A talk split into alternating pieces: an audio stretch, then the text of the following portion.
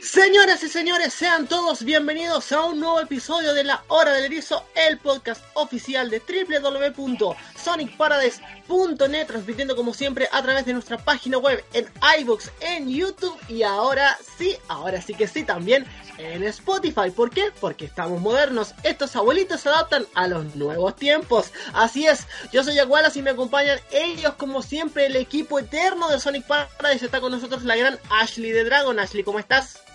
Muy bien, con muchas ganas de podcast. Sí, así es, yo también. También está con nosotros el gran Rakar. Rakar, ¿cómo estás hoy? Pues aquí estoy preparado una vez más. Excelente. También está con nosotros Niremugen. Niremugen, ¿cómo estás? Aquí otra vez ya manteniendo más la rutina con más noticias de Sonic para hablar en este podcast. Excelente. Y también está con nosotros Alfa 3. Alfa, ¿cómo estás? Pues muy bien, un poco dormido, pero más despierto de lo que pensaba, la verdad. No he dormido en dos días. Uy, bueno, ánimo, ánimo. Ojalá no te mueras mientras estamos grabando. Exacto. La idea es que si te va a dar un infarto, que sea después. Sí, oye, eh, estamos, estamos grabando, por supuesto, un nuevo podcast, un nuevo mes con ustedes, porque no los hemos abandonado y no los vamos a abandonar. Seguimos, por supuesto, en la regularidad y esperamos que así se mantenga. Y hay que comentar muchas cosas, porque sí, efectivamente, fue la conferencia de Sonic en la South by Southwest, donde no se dijo absolutamente nada. Bueno, se dijeron algunas cosas, pero muchas menos de las que esperábamos, así que justamente por esa razón la vamos a em, los vamos a repasar el día de hoy, así como también hay otras informaciones y hartas cositas que también tenemos que comentar en la actualidad soniquera. ¿ah? Lo más importante de eh, la charla, yo diría, es que no hubo noticias de la película de Sonic. Pero sí hay otras noticias de la película de Sonic y que vamos a comentar después. Porque hay que comentarlas, sobre todo el Sonic bebé. Porque sí, ha vuelto. Lo vimos en Sonic Underground más de una vez y ahora vuelve en la película. Y promete ser tan horrible como esas encarnaciones. Ashley, tenemos que partir comentando lo que fue el panel de South by Southwest. Había muchas expectativas, pensamos que se iban a decir muchas cosas, pero la verdad es que si bien hubo ciertos anuncios, mm, hubo menos de los que la gente esperaba. Así es. De hecho, hubo realmente poca cosa. A mí por lo menos me dio la impresión de que estaban un poco rellenando contenido con cualquier cosa para que no quedase un panel demasiado vacío. Pero realmente anuncio, anuncio importante, solo tenemos el de eh, Sonic Racing Overdrive y poco más. Muy, muy poco más, porque de la película no mencionaron nada, que vale, es comprensible por otro lado. Pero Sonic Racing solo mostraron un tráiler con la personalización, que era algo que ya se había filtrado, así que tampoco ha sido una sorpresa. Y ya está. Pequeñas cositas como los DVDs de Sonic Boom para Estados Unidos, que también se llevan un tiempo ya a la venta, o sea que es un poco meterlos en el panel por meter algo. Y, y de los cómics, algunas portadas, que es algo que normalmente hacen por redes sociales, o sea, relleno por relleno. Y decir que ya están trabajando en el próximo Sonic es como decir que Sonic es azul. También, ¿sí? Claro, Y sobre, sobre el tema de los cómics, por ejemplo, lo de, la, lo de las portadas, si hubiera sido una exclusiva, hubiera sido una variante especial o algo de eso, un, un yo qué sé, la serie de, de Tangle y Whisper, tampoco se sabe nada, está anunciada pero no han dicho nada de ella, vale. Pero es que pusieron una portada normal de un número siguiente sin nada especial, o sea, era simplemente relleno. Y lo de los DVDs es eso, era el primero ya está a la venta y el segundo se sabía que iba a salir. Entonces tampoco es que sea noticia. Era relleno, como dice todo. Sí, es, re- es relleno. Que vale que no todos los años tenemos que tener una conferencia como la del año pasado con, con Manía Plus y todo este tema. Pero me es un poco raro, ¿no?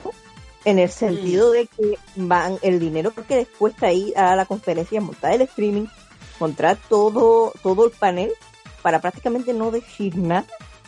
Me parece extraño. No, no ha habido algún año también que simplemente no han hecho panel porque no tenían nada que mostrar y ya está. Porque este año van cuando realmente tampoco tenían nada que enseñar. Es que igual, igual les sale rentable por otro lado, ¿sabes? Porque está, está también el lado de que es el panel más exitoso de todo ese sitio, que ya lo han dicho en más de un año, que se les llena y hacen dos, dos salones como ha ocurrido en este año. y a lo mejor por ahí trincan algo de, de, yo qué sé, de beneficios que le den por el éxito, yo qué sé, no sé cómo funcionan esas cosas. Pero por eso puede ser un lado y luego quizá también por fidelidad, a lo mejor. Pienso yo, porque a lo mejor si, si no lo haces en dos años seguidos, por decir un número, a lo mejor ya el tercer año, que, cuando, que es cuando les interesa más por un juego de aniversario o lo que sea, no les dejan el hueco porque han visto que tienen otros paneles ya preparados. ¿Sabes? Igual, igual les interesa reservar el hueco y como de todas formas va a ir gente porque siempre hay cachondeos y regalitos y cosas de estas, pues igual por, por- pasar un rato allí tampoco pierden nada. Eso es lo que yo veo más o menos, porque otro motivo tampoco hay. Sí, posiblemente quieren te- seguir teniendo ese espacio año tras año. Además de que les sirve porque al ser una conferencia anual, eh, siempre van a tener así una fecha clave como para mostrar cosas de Sony. Se coincide con el cumpleaños de Izuka, por lo menos los dos últimos años. También También puede ser que fueran a anunciar algo grande y por lo que sea se les ha fastidiado. No creo. parece, no lo parece porque estaba muy organizado, pero muy bien. Estaba muy claro que estaban leyendo un guion. Y Pero si el guion fuese lo pueden así, haber hecho el día anterior. mm, es raro, si fuese así hubieras quedado extraño, haber algún salto o lo que sea. No, No, pero además que, que si, si hubiese algo grande, ¿qué iba a ser? Porque aparte de, de la película, que ya sabemos que probablemente sea Paramount la que se encargue de hacer eso, y, y un juego grande que no va a salir este año, y a ver si el siguiente, más que eso tampoco creo que hubiese nada para justificar un anuncio grande, grande en un sitio este. O sea, que yo, yo creo que no le han perdido nada, vamos. Que sepamos, no hay nada que sepamos. Claro, a ver, pero, pero no me, no me caben más huecos. Lo único que me faltó a mí, que de hecho lo dije en el otro podcast, es algo del clásico. Porque sí me, yo me estaba oliendo que habría algo relacionado con Sí. Amy- Amy o algo así. Pero tampoco me esperaba un Mania 2 del tirón. O sea, podría ser, pero me esperaba algo más pequeño. Así que realmente un anuncio grande que se le haya fastidiado tampoco veo. No sé, Bueno, tuvimos algo clásico. El tazón del barril de la destrucción. Eso es algo clásico. El barril de Sonic 3, que recordemos que nuestro amigo Rakar, cada vez que puede, no pierde la oportunidad de decirnos que él nunca se quedó encerrado en el barril. Y yo ni nadie que conociese en la época, nadie. Si es es que, es que esta taza es interesante porque se tendrá que beber subiendo y bajando el brazo. la clave ya de cómo pasar por ahí. Claro. Yo sí debo reconocer que me quedé encerrado. Y se me- creo que muchos de ustedes también le quedaron encerrados en ese lugar. Hasta por, por mucho tiempo. Por mucho Pero es tiempo. yo lo comentaba con gente de la época que, que igual juego en su día lo tal y, y ellos nunca ha salido el tema lo que sea y demás y siempre me han dicho ah pues no me suena a mí a ver me he quedado ahí no sé yo eso es algo que no había oído nunca hasta que empecé a ver por internet a la gente ahí explicando sus traumas de infancia y por qué no 3 y, y la Claro. gente dice que, no es que Sonic 3 es el que menos me gusta porque tiene un bug que no te puedes pasar el juego si batéis contigo y yo Ese es un clásico también, sí.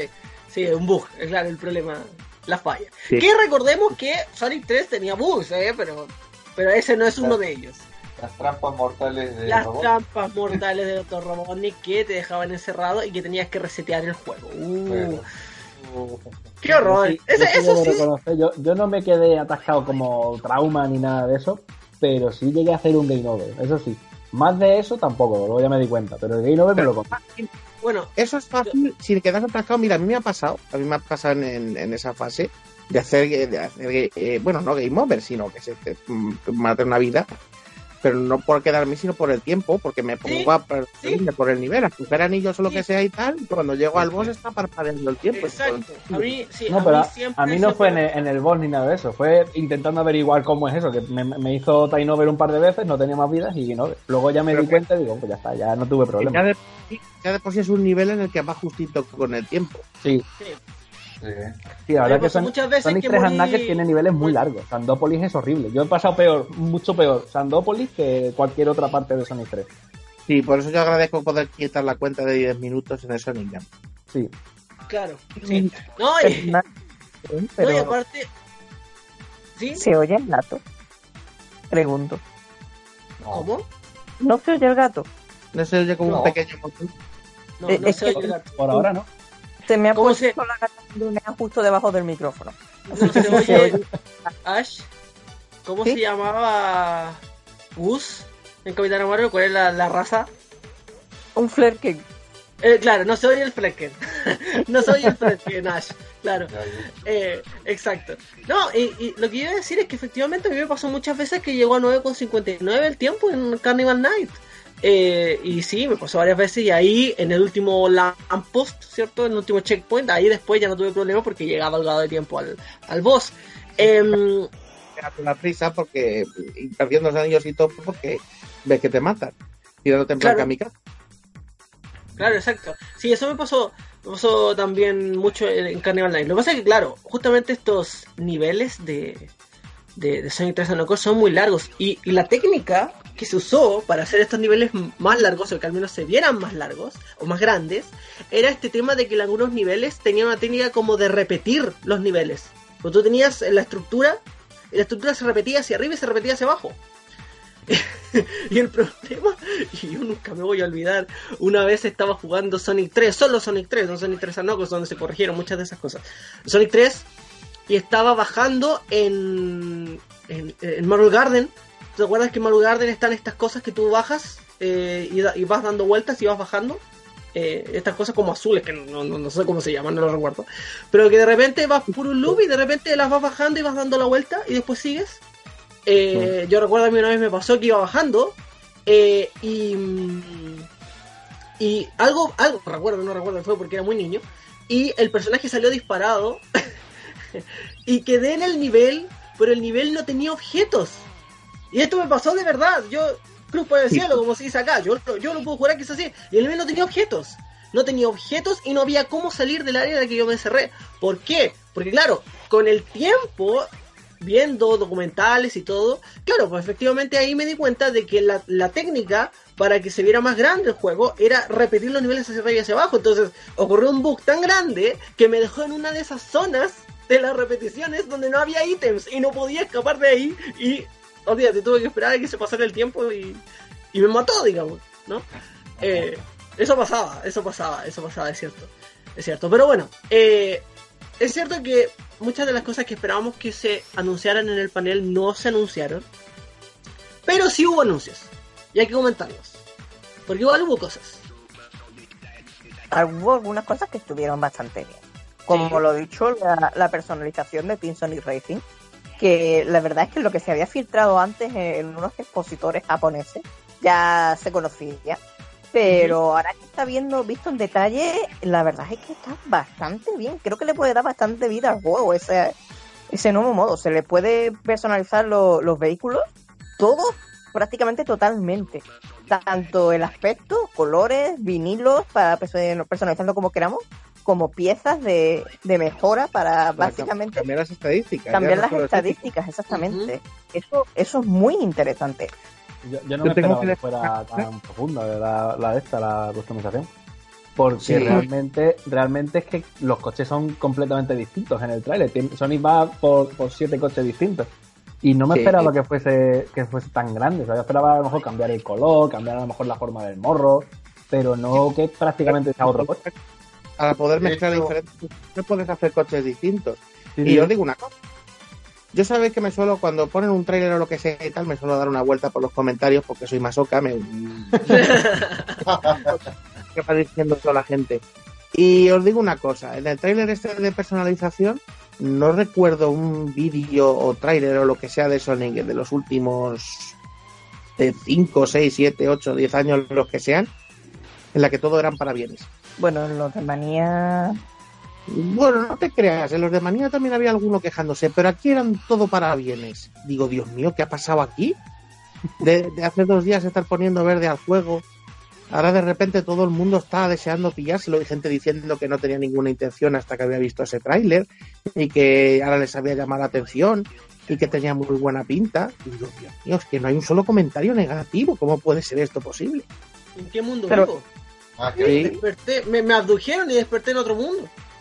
Sí, no he nadie. No, yo, yo que me alegro, ¿sabes? Porque es es un juego que la, la verdad es que la mejora se nota, es lo que estábamos hablando antes fuera de grabación. Se nota la mejora y a, a mí me, me come mucho por dentro no saber decir por qué. Porque yo veo los trailers anteriores, los gameplays anteriores y los de ahora y la mejora la noto. Pero realmente no sé decir si es mejores gráficos, si es más velocidad, si es más FPS, no tengo ni idea. Sé que está mejor y ya está. Sé que es mejor una por los ojos. beta. Antes era una beta y ahora no es una beta. Claro, pero, pero yo veo, yo Yo veo la beta de otros juegos y sé que han mejorado el modelo, o sé que han mejorado la física, o sé que han mejorado algo. Aquí no sé qué. lo la beta de 2, la Simon Way, esta, lo que sea y tal. Y aunque tú digas, si son los mismos sprites y las mismas cosas y tal, se ve que no está terminado. Y no se No. ve tan bien como. Son detallitos, son cosas que se nota Sí. que no. No se puede jugar el juego hasta que sale. No, y para y, y la que es peor es la versión de Nick Arcade. Con ese Sonic que chocabas. Mm. Sí, ¡Que chocabas! ¡Qué horror! Imagínate un Sonic que chocara en 2D. Porque en adentro creo que se daba eso, de que tú de repente chocabas con algunas paredes y. Pero, pero imagínate un Sonic en 2D chocando con paredes. Ahí cortándote el momentum, ¿no? No, horrible, horrible. Pero sí, eh, claro, pasa, pasa. Y en el caso, bueno, de Team Sonic Racing, sabemos que se retrasó y que le dio más tiempo. Y yo creo que también todo este tema de la personalización de los vehículos también yo creo que era un, un poco ambicioso, creo yo. Y creo que a lo mejor eso influyó mucho en que se retrasara el juego, más que el mismo gameplay. Sí. No sé qué piensan ustedes. Eh, Pero Sí, yo, yo yo de, yo de hecho apostaría, porque como no hemos visto la customización antes, la personalización, no lo podemos comparar. Pero yo estoy casi por apostar que han aumentado las cosas que había para personalizar en este tiempo. O sea, que, que antes iba a ser menos ambicioso de lo que es ahora, vamos. sí, no solo eso, se nota un montón el lavado de cara que le han dado en estos meses. Han pulido todo, prácticamente gráficos, eh, ya no se notan esos tirones que se que a la gente que los probó en betas anteriores, en eventos Sí. y tal, reportaban que tenía caídas de, de Los tirones más que nada Sí. y se- se veía. tirones y, y caídas de, de frames, ya no lo tiene. Los, los escenarios están mucho más completos, tienen muchas más cosas de fondo, las texturas son mejores. Ha mejorado muchísimo el juego. La iluminación. La iluminación, todo esto que hablábamos esto, estos podcasts pasados de algo huele raro con Sonic Racing, no lo quieren enseñar, uy, eso que no tienen confianza en el producto. Ahora es más bien lo contrario, yo creo que, que realmente Sumo Digital ha sabido sobreponerse a sus problemas. Quizás ahora que ya salió la venta Crackdown 3, se han- Exacto. ¿Eh? Exacto. Digamos que to- todos los males quizás hayan sido removidos. Yo creo que por ahí va. Digamos, no hay presión de Microsoft para terminar un juego. Eso creo que les, eso creo que les ayudó mucho. Así es. Es posible. ¿sí? El caso es que ahora Eh, sí, de verdad, ahora sí que parece que este es el juego que, que tenía que haber sido desde el principio. El All Star 3. Sí. Ahora sí que tiene muy, muy buena pinta. Y de hecho, hay una cosa muy curiosa, es que con esto de la personalización, el juego le está dando mucha vida al sistema online, porque esto va a incentivar a la gente a crear su auto y jugar en una partida online con sus creaciones. Y esto también hace que el juego esté dispuesto a recibir contenido descargable. Eh, no solo eh, para customizar, sino coches, personajes, circuitos. Yo Sí, tengo bueno, claro pero lo que no voy a hacer. Yo, yo estoy casi seguro de que, o sea, no estoy seguro porque de hecho los únicos Sonic con DLC que ha habido han sido los All Stars. Tampoco muchos, pero han habido. Bueno, y Alice, Alice y 2006. Bueno, least sí, pero, pero reciente. O sea, a partir de ahí no ha habido nada más. Porque el pinball de Generations no lo cuento porque era de reserva. Y el episodio Shadow. Bueno. y los, ah. World, los, los episodios extras de Nintendo, de Yoshi Sí, y bueno. de Zelda. Sí. Qué bonito. No, el de, El el de de- Nice era de reserva también. Sí, sí, sí, sí. A pesar de que, bueno, cuando yo compré los World, eh, la única edición que había era esa. la de Knights. que, no, que, que me quejara, digamos, ¿eh? Pero, claro, no es que me quejara, digamos, pero el, el DLC, el de Yoshi también está lindo, pero el de Zelda es precioso. El de Zelda genial. Eh, es precioso. O sea, es muy bonito, es muy bonito. Sí, si tiene la posibilidad de... Yo creo que de es de mis cosas favoritas de todos los juegos. ¿Cómo? Yo creo que es de mis cosas favoritas de todos los juegos. Sí, es precioso. Yo estaba alucinando cuando lo jugué en mi Wii U, que ahora está ahí acumulando polvo. Eh, pero, pero aluciné, muy bonito, muy bonito ese DLC. Sí, claro. Bueno, sí, eh, tiene todo para recibir DLCs este juego futuro, eh, sobre todo con el tema de la customización de vehículos, eh, estos ítems que tú puedes comprar, que hay ahí una oportunidad muy buena para lanzar DLCs de pago. Eh, con, el tema de la customización. Y efectivamente vemos que ha habido una mejora y ojalá esa mejora sea suficiente para que, para que el juego sea bien considerado en general. Pero bueno, como todo retraso, o casi todo retraso, porque siempre hay excepciones en la vida, pero eh, como casi todo retraso le hizo bien al juego. Y creo que se ha notado en el último tiempo. Eh, y ahora, de hecho, no es coincidencia que estemos viendo más gameplay del juego ahora. Claro. Yo os acordáis que dije cuando dijeron lo del avatar de Forces, dije, yo tengo muy claro lo primero que me voy a hacer. Al conejito de Osim, aquel, el de la pajarita, el morado de la pajarita, y lo hice. Pues yo de este tengo ya muy claro lo primero que quiero hacerme, que es el coche de Sonic, de Sonic, el rojo y blanco. Muy bien. Que a Muy ver bien. si se podrá hacer más. Ujú.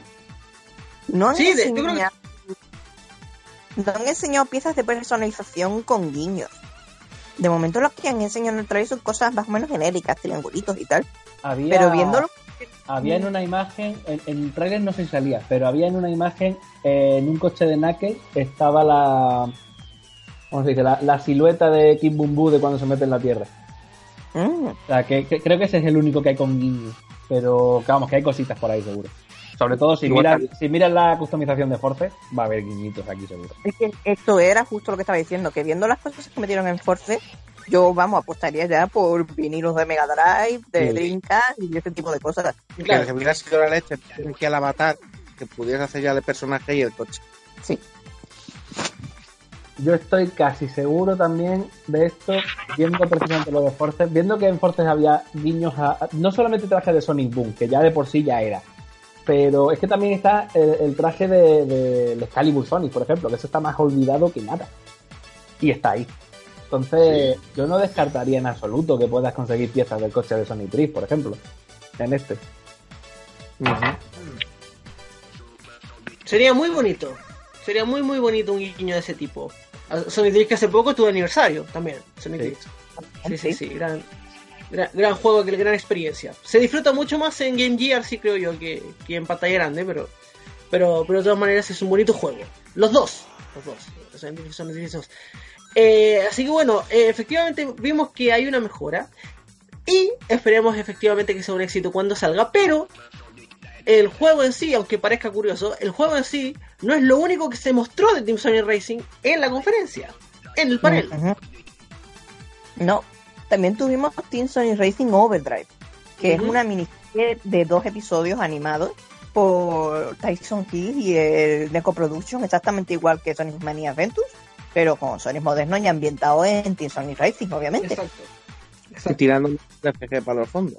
Sí, bueno, la, la factura técnica es ligeramente diferente, pero sigue siendo animación, que hombre, es muy buena noticia después de haber tenido eh, Sonic Mania Adventure que se hayan aventurado a volver a hacer lo mismo con otros juegos, con otro juego que, como ya hemos comentado antes, parecía como que no tenía mucha confianza, que no le habían dado demasiado presupuesto.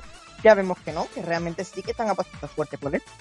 Y, y sobre todo también por esos rumores de animación que había desde hace tiempo. Obviamente creo que ya está claro que se refieren a esto. Sí. Sí, y bueno, eh, acá yo quiero decir algo. Quiero mandar un mensaje internacional. Aaron Weber, si nos estás escuchando, eh, nos gusta mucho que seas tan fan de Big, pero tu influencia ha superado los límites. Eh, y en, en Team Sonic Racing Overdrive vimos que tu amor por Big ya ha superado lo que nosotros esperábamos de antemano, porque Big eh, prácticamente es el protagonista del corto, eh, eh, con una interacción muy interesante. eh, y definitivamente es el personaje que se robó el, el corto, la primera parte al menos. Eh, y además eh, dio lugar no solamente al mismo corto, sino que también dio lugar a mercancía. Mercancía de Froggy. Pero mola. Sí. Sí, sí, claro. Sí, claro. Yo, yo solo que, no sé lo que vas a decir, antes de que, de que pueda pasar lo peor, quiero comentar que en uno de los streaming de cuando hacían streaming que a ver si vuelven pronto, estuvo diciendo que hubo conversaciones serias de, de querer hacerlo en las que propuso un- una, una almohada de estas japonesas de beef sexy. La Kimakura. Eso. Quería Me equivoco. hacer uno de esos oficial de beef. Y si se Eh. lo dejan hacer, será mi primer Dakimakura. Ellos sabrán. Buenas noches. Te apuesto, te, te apuesto que se agota. Te apuesto que se No, agota. por supuestísimo, no Se lo agota. Se agota. Se agota. Claro. Se agota. Bueno, para que lo vean, los, los sueños se cumplen. Yo no entiendo por qué tanto rechazo al pobre Vic. A Vic está por No, seguro que lo quieren mucho. parte ninguno. Pero está bien que salga Vic. Es Vic. Qué buena persona. Claro, es buena gente. Además del primer Adventure. Siempre es una conexión directa al primer Adventure. Sí, sí, o sea, Claro. todo lo que tenga que ver con beef me parece bien por eso. Claro que sí, es una oda al primer Adventure, digamos, sí. Porque el personaje donde Big fue más útil es curioso, pero no fue ningún Adventure. Era en Chronicles. Sí, es verdad. ¿Te acuerdas, ¿te acuerdas que en Chronicles él, él tenía esta facultad de poder pasar por las por la por el humo envenenado? Es Y era muy útil. Claro, sí, es que es, una, es, es indestructible. claro, exacto. Y de hecho era, de hecho era muy útil. Incluso yo diría que estaba medio roto. Eh, pero, pero sí, sí, eh, Big the Cat, un personaje que volvió única y exclusivamente gracias a Aaron Weber. Y por supuesto el apoyo de la gente, pero si no hubiera sido por Weber, no hubiera vuelto. De hecho lo tenían enterrado, si estaba muerto Big the Cat. Yo quiero que el que estaba también ahí. ¿Cómo? Sonic Shuffle. También estaba. Yo quiero que lo reediten. Sonic Shuffle. La Que versión también, PAL, también estaba, también estaba vieja. una hora de descargar. ¿Cómo? Que, que también estaba virgen en el Sonic Shuffle, que a ver si lo reeditan. Claro. Por eso lo reediten. Claro, que re- por eso te digo, Reddit de Sonic Shuffle la versión PAL, que cuánto te demorabas entre pantalla y pantalla. Ve, no era para tanto, ¿eh? Aquí llevamos mucho de los tiempos de carga. El- aquí lo jugamos mucho y tampoco. Bueno, Yo tampoco no he podido comparar, pero no sé, me lo, me lo pasé en su día, o sea, en su día no, me lo pasé después con mi segunda Dreamcast, pero no, no me agobié tampoco con los tiempos de carga. Oye, Además, eh, pasa esto una tiene- cosa. Ahí tenéis ese Shenmue. La reedición de Shenmue carga isofacto. Mm. Y os garantizo que el original de Dreamcast no carga isofacto. Ujú. Ese sí que tiene tiempo de carga y bien largo. Y mira la. Que si reeditaran el Shuffle, Claro, claro. Pero en realidad, digamos, si eres una persona que está jugando Shenmue, es porque tienes tiempo. Entonces, juego, entonces todo esto de las cargas, digamos, no es algo que te moleste tanto, porque Shenmue es un juego que requiere mucho tiempo. Em, entonces, sí, bueno, quién sabe, ¿eh? ¿Cómo? Eso de- Eso de estar en la habitación, en la habitación, salir a la calle y decir, ostras, se me ha olvidado hacer no sé qué, y tener que volver para atrás y estar ahí otra vez cargando y todo eso, eh, era molesto, sí, era molestillo. Claro. No, no, ojo, yo no lo digo desde el punto de vista negativo, así como, ay, necesito mucho tiempo, no, pero efectivamente es un juego en el que sí necesitas tiempo porque para resolver los puzzles, entre comillas, esto de que anda, anda a conversar con tal persona, ¿y qué persona? Bueno, y vas persona por persona, le vas preguntando a todo el mundo, y eso, digamos, requiere tiempo, requiere tiempo, te, te lo digo yo que tengo acá los dos Shenmue en mi Steam, y sí, requiere mucho tiempo. Eh, pero algún día lo terminaré. Eh, eh, bueno, estaba el caso del corto. Eh, efectivamente, claro, vimos que tenía una animación diferente a Sonic Mania Adventures. Eh, se ve bonita también, eh, no crean que no. Pero yo diría que a lo mejor se siente un poco más limitada en relación a Sonic Mania Adventures, creo yo. Sí, Eh, y yo también yo lo noto con eh, menos presupuesto que Sonic Mania. gente. Está Yo menos creo que se les ha ido sí. el presupuesto a los fondos. No, yo precisamente creo que los fondos son CG para abaratar cosas. Pues no sé. Me da la impresión. Yo creo que al revés. Porque parecen reutilizados modelos del juego. Yo creo que lo han hecho al revés porque eh, para animar eh, una carrera, es que no es lo mismo una carrera que personajes correteando por ahí andando, lo que sea y tal. Entonces, para hacer la carrera hoy en día queda mejor con CG. Te da así un. Porque si lo haces animado, probablemente a la gente no le guste. Yo creo que todos nos acordamos aquí de los autos locos. Mm, En su día, pues eh, era. Tú imagínate eso hoy en día. Una animación en lo que es una carrera en dos, eh, así 2D queda un poco rara. Yo creo que le han ido a meter CG para que quede mejor, más fluido, más cómo va a ser el juego. Y ahí se les ha ido el presupuesto. Eso es un niño inicial D. También. Claro, pero no, pero no puede haber guiño a Initial D sin la música Punchy Punchy de Move. ¿eh? Debería, Si no- debería haber. Si no está esa música Punchy Punchy de Move, no pongan nada de guiños a Initial D. A todo esto está en la live action en Netflix. Initial- Eh, claro, claro, efectivamente. Eh, falta un Hashiroku. Yo, yo creo que eso es el único lado negativo de que, de que Jun sea el que está haciendo la banda sonora. Porque si, si Otani estuviese metido también haciendo eh, gran parte, te digo yo que estaba un tema de ese estilo. Sí, claro. Sí. Porque Por Otani digo- es muy de meter esas cosas. Sí, por eso te digo, falta, falta el Hashiroku y ahí eh, Fujiwara llevando el, el agua para que no se, no se, no se tope Oye, del pero- vaso. Pero, en ese corto también vemos una cosa, por eso vemos ahí a Sonic haciendo un cansei dorito ahí pasando Shadow. Claro, sí. No sé, está muy entretenido el corto. Eh, pero efectivamente va a ser dos partes. Esta es la primera parte. eh, que ahí tisearon un poco y al final lo terminaron mostrando en el mismo evento, en el, en el mismo panel. Y después ya va a venir la segunda parte, no recuerdo, creo que en abril. Creo que ahora, fines de abril. La idea es abrir. dice, eh, dicen que, digamos, unas semanas antes del lanzamiento del juego. Mm.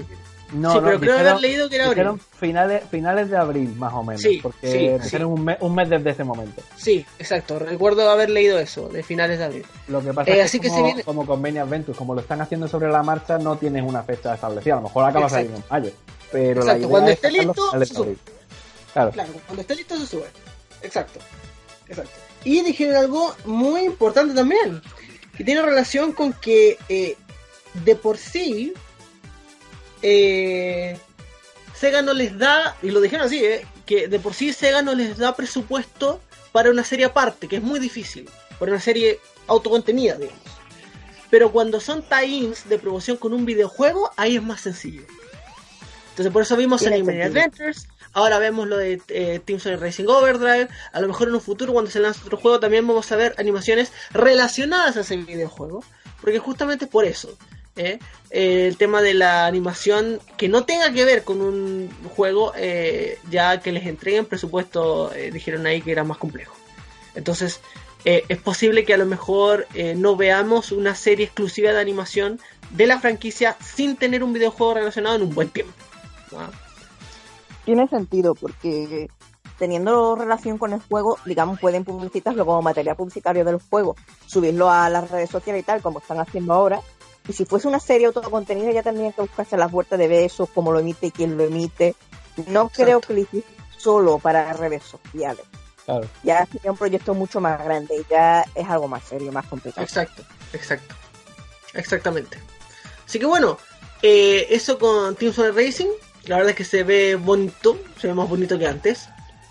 Así que espero que efectivamente cumpla nuestras expectativas. Y las otras cosas que se anunciaron en realidad tienen que ver con cómics, tienen que ver con DVDs de Sonic Boom, de la serie de animación de Sonic Boom.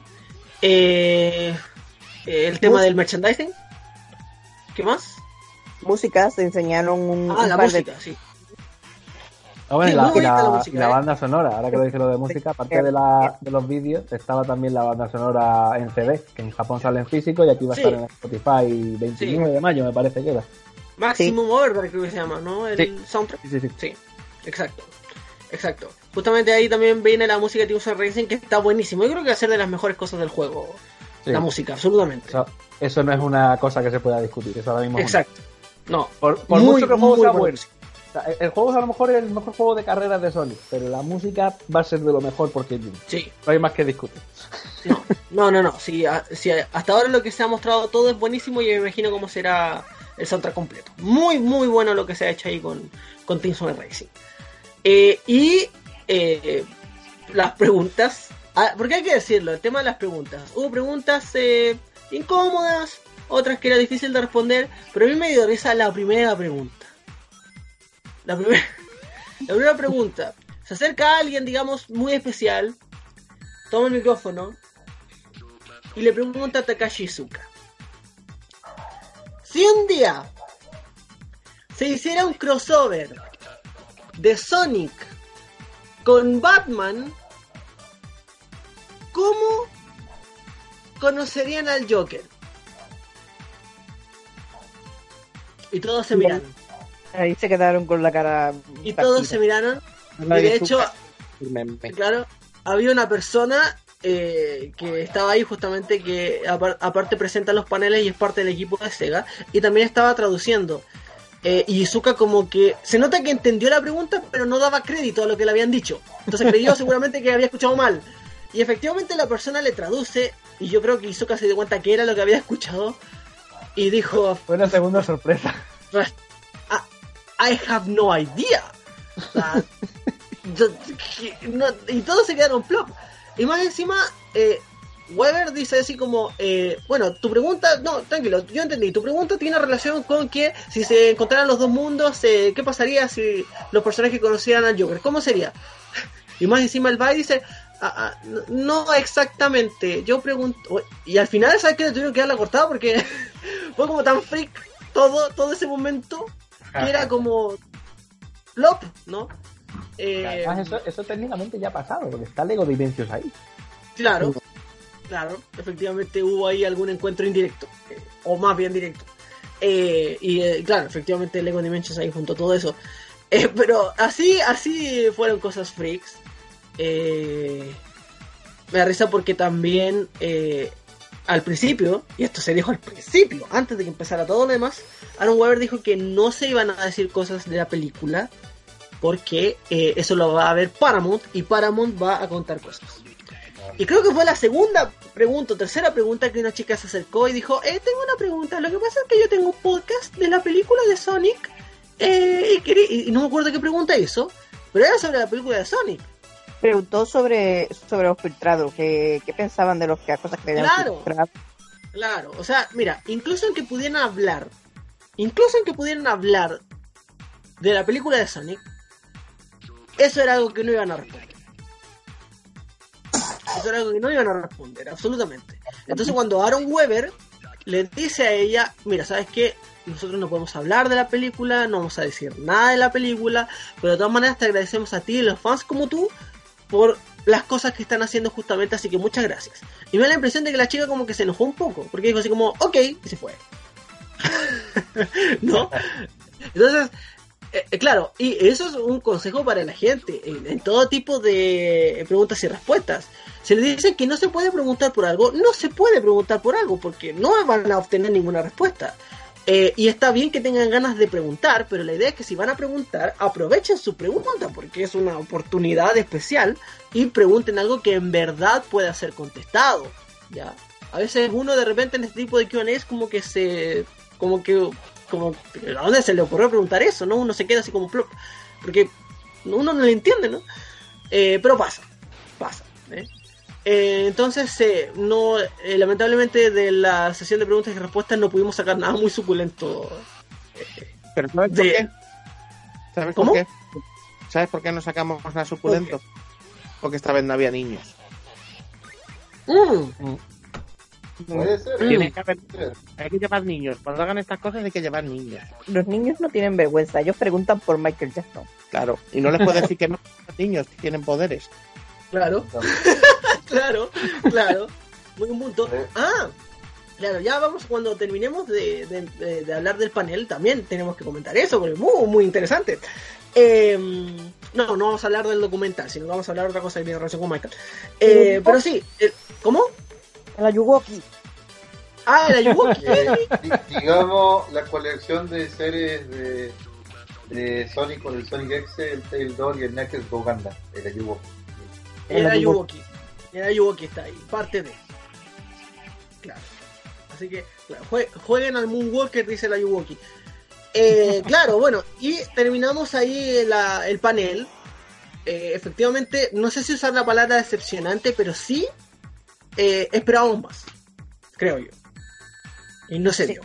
Sí, yo, yo decepcionado no, porque realmente tampoco esperaba mucho más, porque sabía que un Sony principal no se iba a anunciar seguro. Del Team Sony Racing iba a haber trailer y alguna cosa más. pero sí me esperaba lo que dijimos la otra vez, alguna cosa más del clásico, porque como que Sí. me falta algo del clásico ahora mismo. Y mira que yo del Sí, clásico no, no le tengo mucho cariño tampoco, o sea, no le hago asco a ninguno. ¿Cómo? ¿Qué no dijo? ¿Qué dijo? ¡Fuera! Me refiero a que no le odio. O sea, si hay un Sonic Mania me lo voy a comer con patatas y lo voy a disfrutar. Pero eh, tampoco es... o sea, si me pones un Sonic Mania y cualquier otro juego de Sonic, voy a por otro juego de Sonic. Entonces, yo me esperaba eso. Yo esperaba un DLC de Mania con Amy después de lo de Mania Adventures. Un Mania 2 tirando muy por lo alto, que no creo, pero algo así. Algo nuevo de Mania. Y- y- O algún remaster. Sí, alguna cosa del clásico para rellenar, porque es lo que dijimos. te- Tener Team Sonic Racing, que ciertamente ya no da la impresión de, negativo que tenía antes, pero está Team Sonic Racing ya, y luego la película. Este año no hay nada más.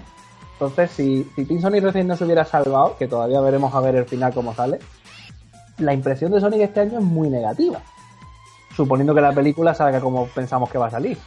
Claro. Entonces me faltaba eso, me faltaba algo del clásico porque sabemos que el clásico por la nostalgia va a tener las notazas que va a tener y la buena impresión que va a tener siempre. Entonces pones algo de Mania en octubre y ya te quitas de problemas. Aunque sea pequeño. Claro. Y eso es lo que me ha faltado. No sé si habrá algo al final o no, pero en el panel me ha faltado eso. Quitando eso, todo lo demás bien, no me ha decepcionado tampoco. Sí, muy importante mencionar, ojo, porque no va a faltar que nos diga, oye, también se les olvidó esto, que ya lo mencionamos antes, pero hay que repetirlo, que al final, cierto, eh, Takashi Iizuka señaló que ya está en producción el nuevo juego grande de Sonic. Había que decirlo. Lo dijimos antes, pero, pero también hay que repetirlo. Eh, ¿Impresiones de alguno que quieran comentar antes de pasar al siguiente tema con respecto al panel? A mí me sorprende eh, en esta ronda de preguntas, aparte de las preguntas que ya hemos dicho, que bueno, por un lado, el, el tipo que preguntó por si el Sonic clásico de, de Force Mm. es el mismo clásico. Bueno, más bien preguntó por Sonic moderno, preguntó si Sonic Force era canon, por si eh, la historia de Sonic moderno realmente sigue la misma historia o el clásico y tal. Básicamente aclararon el, el canon actual de, de Sonic. Pero eso ya se había mencionado, ¿eh? Sí, eso Sí, no, era había Sí, nuevo. se habían Sí. no era nuevo, pero sí es cierto que había, hay siempre había mucha confusión con esto. Y que lo vuelvan a aclarar y lo vuelvan a dejar claro, oye, pues eh, es positivo. Y también, ya que hablamos de la pesca del podcast, yo me pregunto personalmente, ¿cómo, cómo pueden hacer un podcast solo de la película? No por nada. A ver, yo entiendo que tengan pasión y que tengan muchas cosas que hablar, eso sí, pero es algo limitado. Una vez que se estrene la película, ¿de qué van a hablar en ese podcast? No sé, Ashley, yo debo ser muy sincero. Eh, en toda mi vida, eh, siempre cuando he dicho, y sobre todo antes, eh, que hacía un podcast de Sonic, la gente me preguntaba y no podía creer que pudiéramos hacer un podcast semanal solo de Sonic. Y a nosotros no nos costaba nada, ¿eh? Pero la gente de afuera no lo podía creer. Pero para que veas que yo creo que sí se puede. Sí, sí, sí, sí se puede. De partida nosotros todos los podcasts que hacemos hablamos de la película. Sí, pero ahora, ahora hay expectación, pero una vez que salga la película. No, yo creo que. No, no. No, obviamente yo creo que es un podcast limitado. No creo que vaya a durar por siempre. eh, que- hasta el fin del mundo, digamos. No, no, no, no. no Yo creo que va a durar hasta un tiempo después que salga la película, claramente, absolutamente. Sí, sí, sí. No creo que sea eterno. Eh, pero sí, se puede, por, por lo menos durante el tiempo de hype de la película y después del lanzamiento, yo creo que sí, se puede. Y además, quién sabe cuánto dura, a lo mejor dura media hora, no más, no 20 minutos, vamos a ver. Sí. No, no, nunca me dio la curiosidad de buscarlo, fíjate, así, no sé cuánto dura. Eh, pero yo creo que sí se puede, sí, a la larga a la gente le encanta hablar de la película justamente para hablar mal de ella. Entonces, se puede, se puede. Eh, de eso sí creo que se pueda. claro, exacto. Exacto. Así que, bueno, con eso cierto se cerró el panel. eh, eso es lo más relevante que hubo. Eh, esperemos que en el próximo evento también haya otro panel de Sonic y ojalá haya más informaciones de las que hubo este panel. Eh, hay cosas también que pasaron esta semana, antes de hablar de nuevamente la película, eh, que son muy importantes y muy destacables y, y yo creo que, que hay que comentarlas. Eh, alguien que ha estado muy en boga en las últimas semanas, sobre todo por el documental Living Neverland, que yo sé que ustedes son muy fans de Michael, pero dejando fuera la parte eh, artística, eh, el documental es espantoso. es de verdad terrible, o sea, te, te duele el estómago al verlo. Yo lo vi, las cuatro horas. Pero aparte de eso, em, pero aparte de eso, eh, hay algo muy, muy mm, especial que salió justamente esta semana que tiene relación con Naoto Oshima, uno de los creadores de Sonic, diseñador original de Sonic, eh, que fue entrevistado por un periodista que está preparando el libro, un libro con respecto a grandes historias de los videojuegos, tras bambalinas. ¿eh? Eh, y eh, Oshima comentó de una manera muy interesante, eh, de partida confirmando algo que ya estaba más que confirmado, pero no falta la gente que duda todavía de que efectivamente Michael Jackson estuvo involucrado en la composición de soundtrack de Sonic 3. Pero entregó un dato muy relevante que tiene relación con que estaban trabajando directamente con Michael Jackson y Michael Jackson hizo algo que él acostumbraba a hacer mucho, de hecho hay grabaciones en YouTube de esto, y es que él les envió demos de canciones, pero no canciones compuestas, como por ejemplo las que enviaba Masato Nakamura en Sonic 1 y 2, que él enviaba las canciones hechas, digamos, para demo, sino que lo que Michael hacía era que les envió canciones, pero eh, hechas por él directamente, donde él con su voz hacía todos los instrumentos. Y Naoto Shima comenta de que se, se reunía en la oficina con otra gente del Sonic Team a escuchar estos cassettes y decía que no lo podían creer. Que me imagino, obviamente, yo tampoco lo hubiera podido creer. Imagínate Michael Jackson ahí eh, tocándote canciones, ¿cierto? Eh, para el videojuego que tú creaste. Me imagino que en ese entonces consideraban que era algo insólito lo que estaban viviendo en ese entonces. Y dijo el textual que por ciertas circunstancias, ¿cierto? Finalmente eh, Michael Jackson tuvo que salir del proyecto. ¿eh? Entonces, básicamente, eh, nuevamente confirma que Michael Jackson estuvo involucrado, pero que no solamente estuvo involucrado, sino que además envió demos de canciones.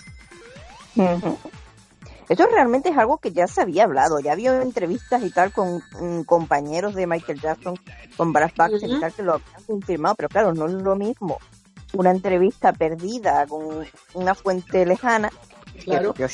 Y además con Exacto. su propia voz, porque la grabación que hay del vídeo donde lo comentan este tema, se oye a Oshima Es hablando. Oshima. Es que Exacto. se lo inventaron, es que está hablando el propio Oshima y Exacto. oírle. y- Exacto. Así que mm, más claro agua, claro. Exacto. Y porque yo recuerdo haber leído hace mucho, mucho tiempo una entrevista que le hicieron a Yuji Naka eh, con respecto a cosas de Sonic. Y en una parte le hicieron esta pregunta. Cuando empezó a salir un video que fue muy famoso, ¿tú te acuerdas de comparaciones entre canciones de Sonic 3 y, y- y Michael Jackson?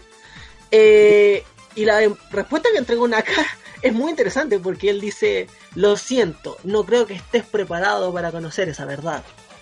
¿Ah? Y ahí fue como que empezó la expectativa de decir, oye, hay algo que se están guardando en el Sonic Team, ¿no? Y bueno, No. finalmente sabemos que sí, que efectivamente Michael Jackson estuvo involucrado en el soundtrack. Eh, y esto es muy relevante, ¿por qué? Y aquí es donde viene, ¿cierto? La gente se empieza a frotar las manos y sobre todo los coleccionistas. ¿Por qué? Porque si Naoto Oshima y su equipo escucharon grabaciones en cassette de Michael Jackson, quiere decir que ese cassette existe o existió alguna vez y debe estar en algún lado. Y si Esto es un buen está ahí. esto es un buen motivo para investigar el viejo edificio ese. Sí, que eso Claro. es muy iba a decir. Ahora que la mudanza, esperemos que no se haya perdido. Y no se ha perdido ya antes porque una cassette no es especialmente resistente. Eh, mira, creo que la última vez que hicieron algo así, eh, eh, encontraron creo que alguien un montón de demos de juegos de Dreamcast.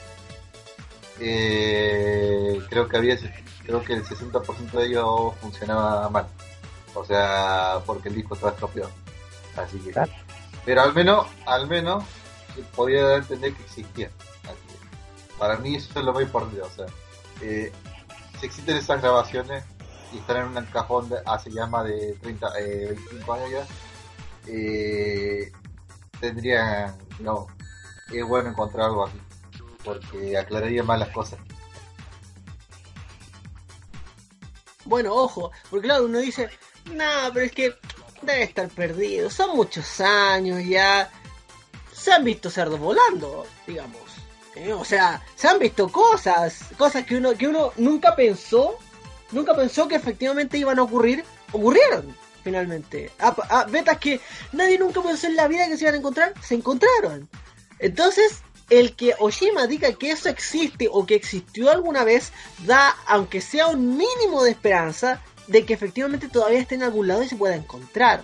Y aquí volvemos a algo que comentamos en el podcast pasado, de que es que, claro, nosotros estamos especulando que a lo mejor todavía existe, pero quién sabe si a lo mejor un coleccionista de estos ocultos lo tiene en su estante, lo ve todos los días y nadie lo sabe.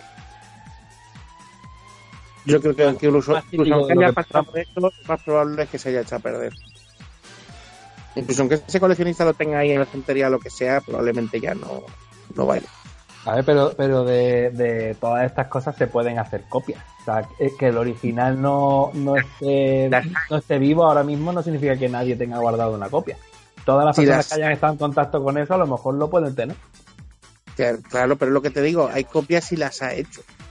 Si no Pues las claro. ha hecho. A ver, A ver, ahí tenemos la cinta aquella que encontró eh, John Barton de Sonic 3D y tal, que no la pudo sacar.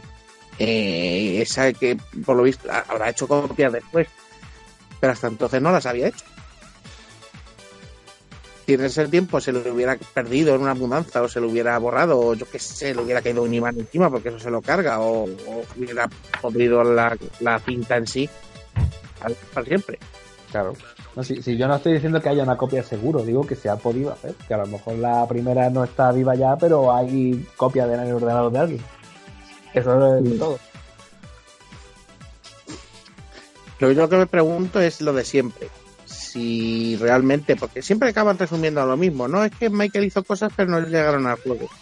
Vale, pues si es así, ¿por qué hay tantos problemas para editar el juego? Claro. Claro que sí. Claro, pues, Y además, todos esos problemas siempre desde que murió él, desde que murió Michael Jackson, y, y siempre con problemas con los, los herederos, y sobre todo para hacer cosas con la música, que se ve que es para hacer remixes y cosas así, o sea que al- algo hay. Entonces no entiendo tampoco que viene mm, darle vueltas a lo mismo una y otra vez y que no hay nada de leer en el juego cuando mm, es evidente que algo tiene que haber porque si es que no lo sacan es por algo. Hombre, yo creo que más que con Michael Jackson hay problemas con los compañeros de Michael Jackson, con Brad Baxter concretamente. Porque, por ejemplo, el tema de IceCap ya sabemos a ciencia cierta que no es de Michael Jackson, que es de Brad Baxter, de su antigua banda de Jeffrey. Así que quizás esto de temas pase lo mismo y Brad Baxter sí que ha tenido problemas legales con Sega. Espérate. Tú Eso sabes, tú sabes que ha habido problemas legales con otros juegos de Sega, de Mega Drive además en concreto, y cuando los ha habido se han modificado. Con tal de poderlos reeditar se han modificado. Hace poco me enteré por qué Shadow Dancer, el Shadow Dancer de Mega Drive, mm, no se había reeditado hasta ahora. Siempre se evitaban las reediciones o eh, se hacían en unos países y en otros no. Eh, ¿Os acordáis, por ejemplo, del, del Shinobi en el Revenge of Shinobi, el tema de Spider-Man? Claro. Sí. que para meterlo en la consola virtual y en reediciones posteriores tuvieron que editar a Spider. Sí. Tuvo que hackear ese juego eh, en los DM2 para cambiar a Spider-Man. Vale. Pues por lo visto a Shadow Dancer le pasaba lo mismo, pero no sabíamos con qué. Y es que en la pantalla de presentación salen las torres gemelas. Mm. Mm. Claro, claro, Te claro. la- en, la, en la versión reeditada de Shadow Dancer de Mega Drive, las torres gemelas en la pantalla de presentación están fusionadas formando un solo edificio. Que por cierto, se las dejaron luego en, en otra parte del final, del final del juego y demás y siguen saliendo. Pero no digáis nada que. No, Que nadie sepa, claro. no sale, De aquí no sale. Ya, ya, ya no sale, ya no sale. Bueno, pero para que veáis, ¿eh? Simplemente por salir las torres gemelas en el Shadow Dancer y también ha dado problemas por eso. Entonces, si otros juegos se han modificado para poderlos sacar, ¿qué hay en Sonic 3 que no se puede modificar para volverlo a sacar? Hombre, la banda sonora entera. A lo mejor no entera, a lo mejor se pueden cambiar algunos temas. Bueno, entera, Probablemente- entera no, porque hay temas que sabemos que son de Jun, por ejemplo, Angel A ver, Ya. hay temas que se han usado, lo sabemos todos, y no ha habido problemas, como el de Angel Island. Tiene que ser algunos temas concretos. Ujú. Sí. De Las nuestras también sabemos que están libres por el tema del Sega Sonic Bros. ¿eh? O sea, es que hay, temas que sabemos que están libres. Tiene tiene que ser por narices tres o cuatro temas que dan algún tipo de problema. Los que cambiaron en la versión de PC.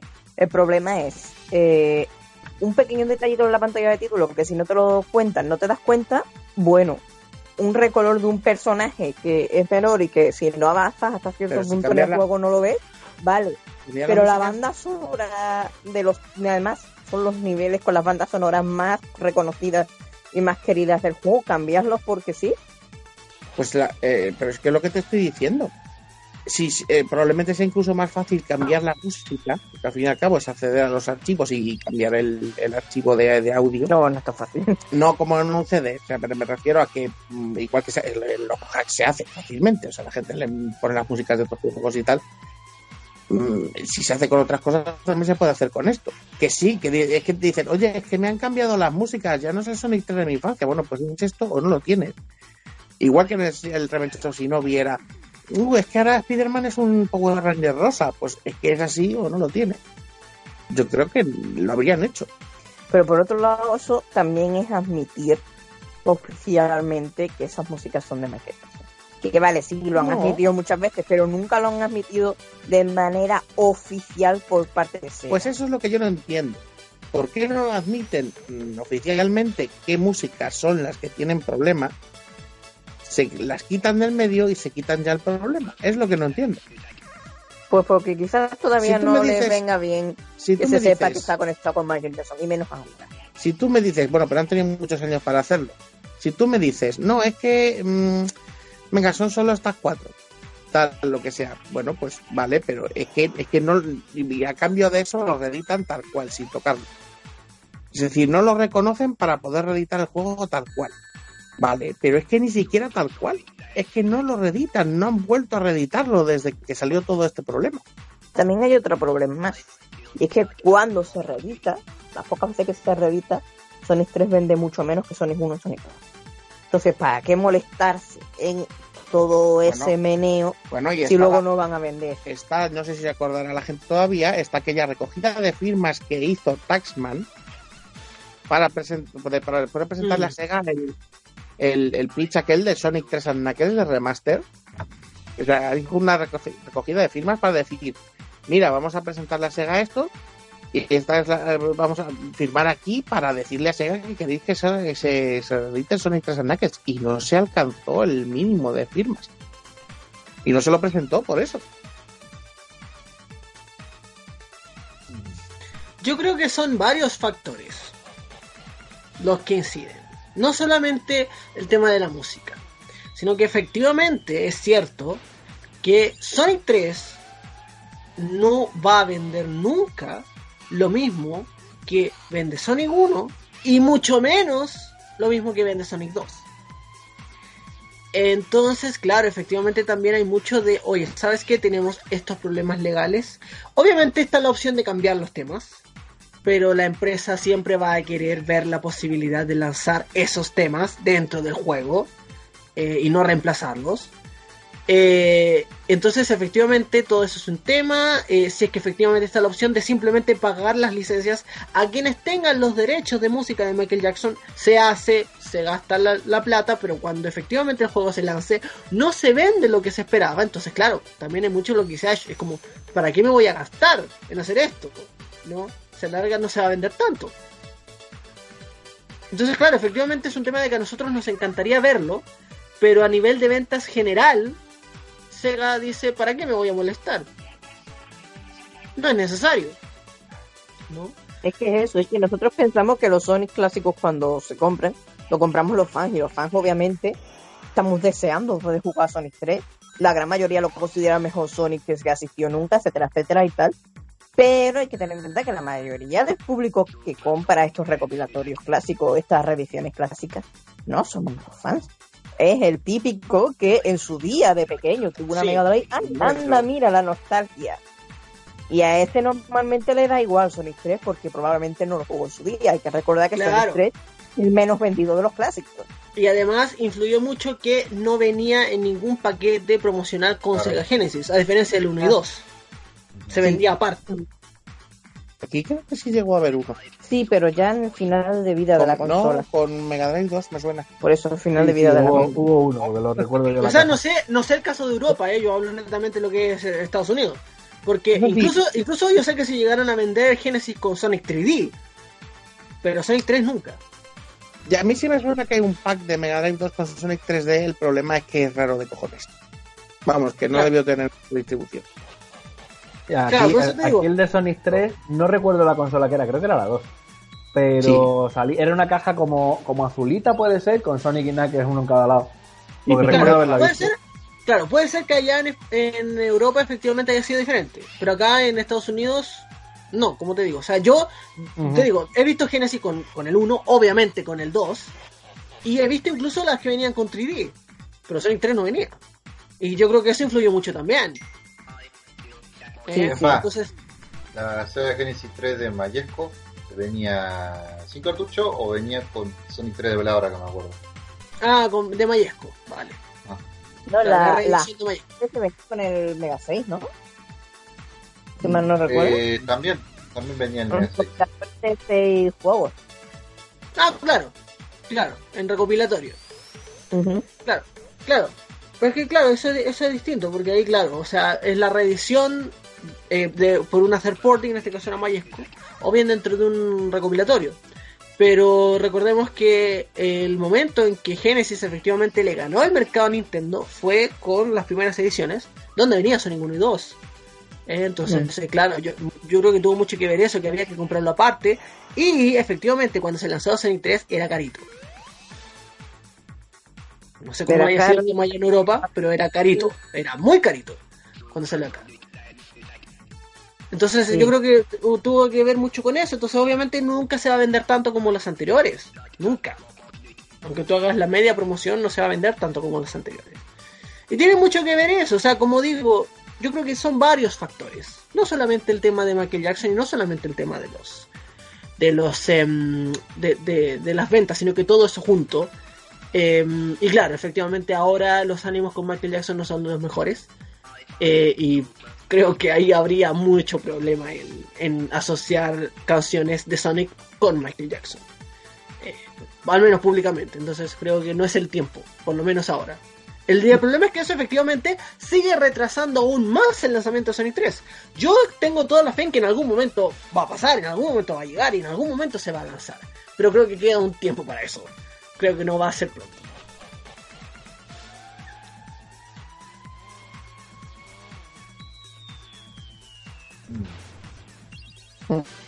Bueno, efectivamente, eso con, con, con- con lo que ha pasado, eh, con el comentario de Naotoshima, muy interesante. Y hay que ver también lo que ocurrió. eh, no sé si quieren que comentemos algo antes, antes de que vayamos directamente con, con lo que se ha sabido de la película. Eh, que la verdad es que está muy chistoso, tal como todo lo que ha salido de la película. Eh, pero no en el sentido que uno esperaría o que uno quisiera. Eh, esta, no, no, no, no fue esta semana, fue, ¿qué? ¿Fue el mes pasado o fue este mes, Ashley? Fue hace. o sea, si estás hablando de lo que creo, la feria de juguetes fue a principios de mes pasado. Sí, pero quiero, quiero hablar primero del, de la función, de la proyección. Ah, no, entonces. Pero creo, creo que fue más o menos por ahí también. Sí, Ya. fue poco antes, sí. Ya, perfecto. Bueno, se supo que efectivamente una persona puso un post en Reddit diciendo que eh, eh, eh, tenía un amigo que acostumbraba a ir a funciones de prueba de proyecciones de películas que todavía no habían sido lanzadas o puestas en cartelera. Para pruebas, para focus group, etc. Y dice que él tiene un amigo al que le llega una invitación y él va a ver de curioso, dice, oh mira, qué bueno, a ver, ¿qué será? ¿Qué película será? Y oh, qué casualidad, la película que fue a ver, la película que le tocó, era la de Sonic. Y a diferencia de algún otro rumor anterior que comentamos también, que también se veía muy creíble, hay que decirlo, eh, este sí yo diría que es el que más creíble se ve, porque se mencionaron ciertas cosas que después se terminarían confirmando, y ya lo vamos a mencionar. Eh, y bueno, dentro de todas las cosas que, mm, que se dijeron, eh, hay cosas eh, muy relevantes.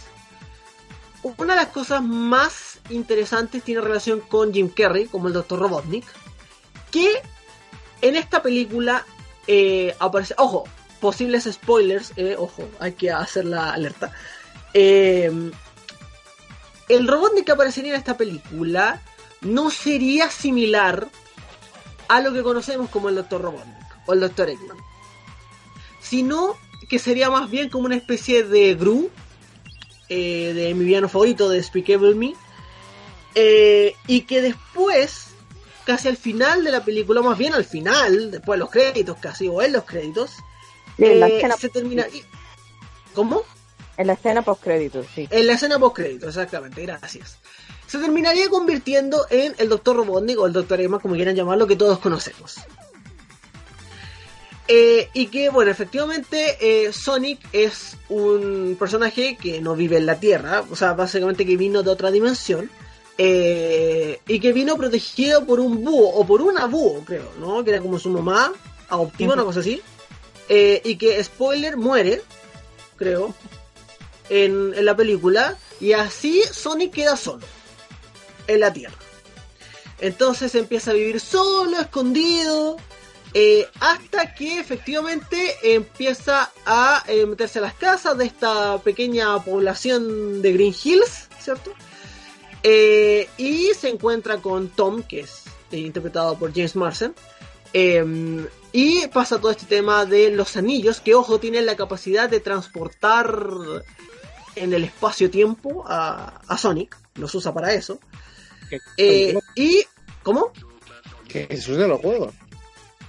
¿Qué se va a decir? Claro, claro, recuerda claro, en los superanillos anillos- de los clásicos. Los super anillos, exacto, exacto. Es una la base que yo también me di cuenta como una especie de guiño a los anillos de bonus gigantes que eh, no solamente aparecen en los clásicos, también en Sonic Mania. Eh, y que últimamente, cierto, en cierta parte de los juegos clásicos terminó siendo usado como el como el emblema de fin de nivel. Eh, y justamente usa estos anillos para transportarse en el espacio-tiempo, conoce a Tom, que es el, el- policía, y juntos van, me parece que a San Francisco, ¿no? Van a San Francisco, eh, porque Tom también quiere demostrar que efectivamente es un policía que mm, ya pasó toda su etapa de eh, participar en, en cosas chicas de este pueblo pequeño, en peleas de vecinos, en rednecks rompiendo paredes, ¿cierto? Eh, y él quiere demostrar que es un policía que está preparado para los grandes problemas de una gran ciudad. Eh, entonces va con Sonic ahí y efectivamente eh, el gobierno detecta a Sonic y contrata al Dr. Robotnik para que atrape a Sonic. El Dr. Robotnik durante la película se va obsesionando con Sonic y esta criatura extraña que puede correr muy rápido. Y eso finalmente lo lleva por algo puntual, que eso sí no lo voy a spoilear porque ya es como, como un punto muy importante de la película. Eh, pasa algo que efectivamente lo termina transformando en el Dr. Robotnik que todos conocemos en una escena post-crédito. Eso es como lo más relevante, ¿ah? Ah, ah, hay muchas otras, hay muchos otros detalles. Por ejemplo, está también lo de la novia de Tom, que Tom efectivamente, la novia de Tom es una veterinaria, que Sonic la había observado antes de lejos y que eh, ayuda mucho a que Sonic establezca esta confianza con el policía porque la había observado a ella. Y había observado que ella era una persona confiable, ¿no? Eh, y así otras cositas que seguramente me voy a ir acordando, que ustedes también se van a ir acordando en los próximos minutos. Eh, y la verdad es que la historia completa se ve bien, bien creíble. Todo lo que se vio. Eh, además, por supuesto, de que Sonic está en una etapa preliminar. De hecho, esta persona comentaba que incluso en una escena era simplemente un muñeco azul.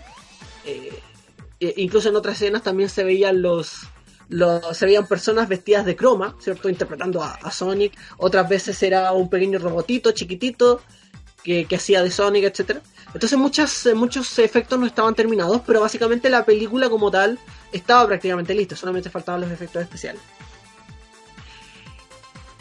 La pregunta es, con esto ya que efectivamente vemos, yo que yo creo que es así, porque ya vamos a comentar el tema de merchandising, donde se confirman cosas que esta persona dijo, y que fue la primera persona que lo dijo, ojo. La pregunta es, ¿terminó siendo tan horrible como esperábamos o era menos horrible? No, a mí la verdad es que me parece más normal. Es decir, esto es lo que me esperaba cuando se anunció que se iba a hacer una película de Sonic Live Action. Ahora, cuando se vio el primer mm, póster de esa criatura horrenda, empecé a imaginarme cosas mucho más terribles. Pero en un Claro. principio, cuando dije, bueno, puede estar bien, estaba pensando en algo como esto, más o menos. que no tiene mucho que ver con Sonic, pero que puede ser una película entretenida de para ir a ver cine con niños o simplemente Mm, ir a ver Sonic en la gran pantalla, aunque no sea el Sonic de siempre. claro. Yo sí creo verdad, que bastante teniendo ideal... Sí, sí. eso que mm, si tiene esta historia, a lo mejor la película no es tan terrible, no sé. No va a ser un peliculón, desde luego. Pero tampoco va a ser para echarse las manos a la cabeza, pienso yo. Sí, sin duda. Yo la verdad que opino igual. O sea, yo, eh, como decía, en un mundo ideal, lo que dijimos Jack y yo al primer podcast de esta segunda temporada, tercera o la que sea, que en un mundo ideal sería Sonic Adventure, la película. Sí, Pero claro. como no es un mundo ideal y es un mundo real, que es donde vivimos, yo creo que es lo menos dañino que podían hacer. O sea, han ido muy a lo seguro y dependiendo de cómo lo ejecuten, yo lo, yo lo veo que puede estar entre no malo e incluso tirando a bueno. Porque de- ya digo, dentro de lo malo, de lo que nos podíamos esperar de la peli, aquí puede salir un universo al- alternativo distinto que no afecte a lo normal, que no haga mucho daño y que la imagen no sea mala, que no sean fumadas raras ni nada. O sea que realmente a mí, a mí me parece bien. Por lo menos la idea, ya digo, la ejecución ya veremos lo que se ve es que esta película no va dirigida a los pantesones. Eso está claro. No, no, absolutamente no. No, no, no, no, no, no, no, no. Con esto Paramount ha querido, ha querido crear su propio Sonic. Sí. Su propio universo de Sonic y que sea reconocible del normal. Ha querido trazar la línea. Es decir, esta franquicia sabemos que tiene tirón y la queremos aprovechar. Incluso probablemente creen una saga de películas El universo cinematográfico de Sonic. que Eh, justamente las reconozca como las películas de Sonic. A Claro. ver, han pasado por encima de Sega para hacer esto porque a Sega evidentemente no le habrá hecho gracia. Pero oye, para ellos es estupendo. Claro, sí. Exacto. Bueno, otra de las cosas que mencionaron es que no aparece ni Tails ni Knuckles, nadie, solamente Sonic, el Dr. Eggman. Eh, me refiero a los personajes de los videojuegos. Y algo que, de hecho, yo lo comenté ahí en el grupo de Twitter que tenemos, es que una de las cosas que también le dio más credibilidad a esto es que dentro de, de los posts que aparecieron en este post de Reddit, eh, esta persona le hicieron muchas preguntas, él siempre respondía, no había ningún problema.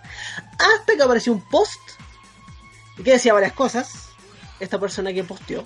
Y una de ellas es que él decía, ojo, el escritor de la película está contento por un lado, porque ve que las reacciones a este post son más positivas de lo que él ha leído en Twitter, pero por otro lado no está nada contento de que estés spoileando así la película. Porque claramente lo primero que escribiste era cosas que escribías con cuidado, pero como te volviste popular, ahora estás contando todo.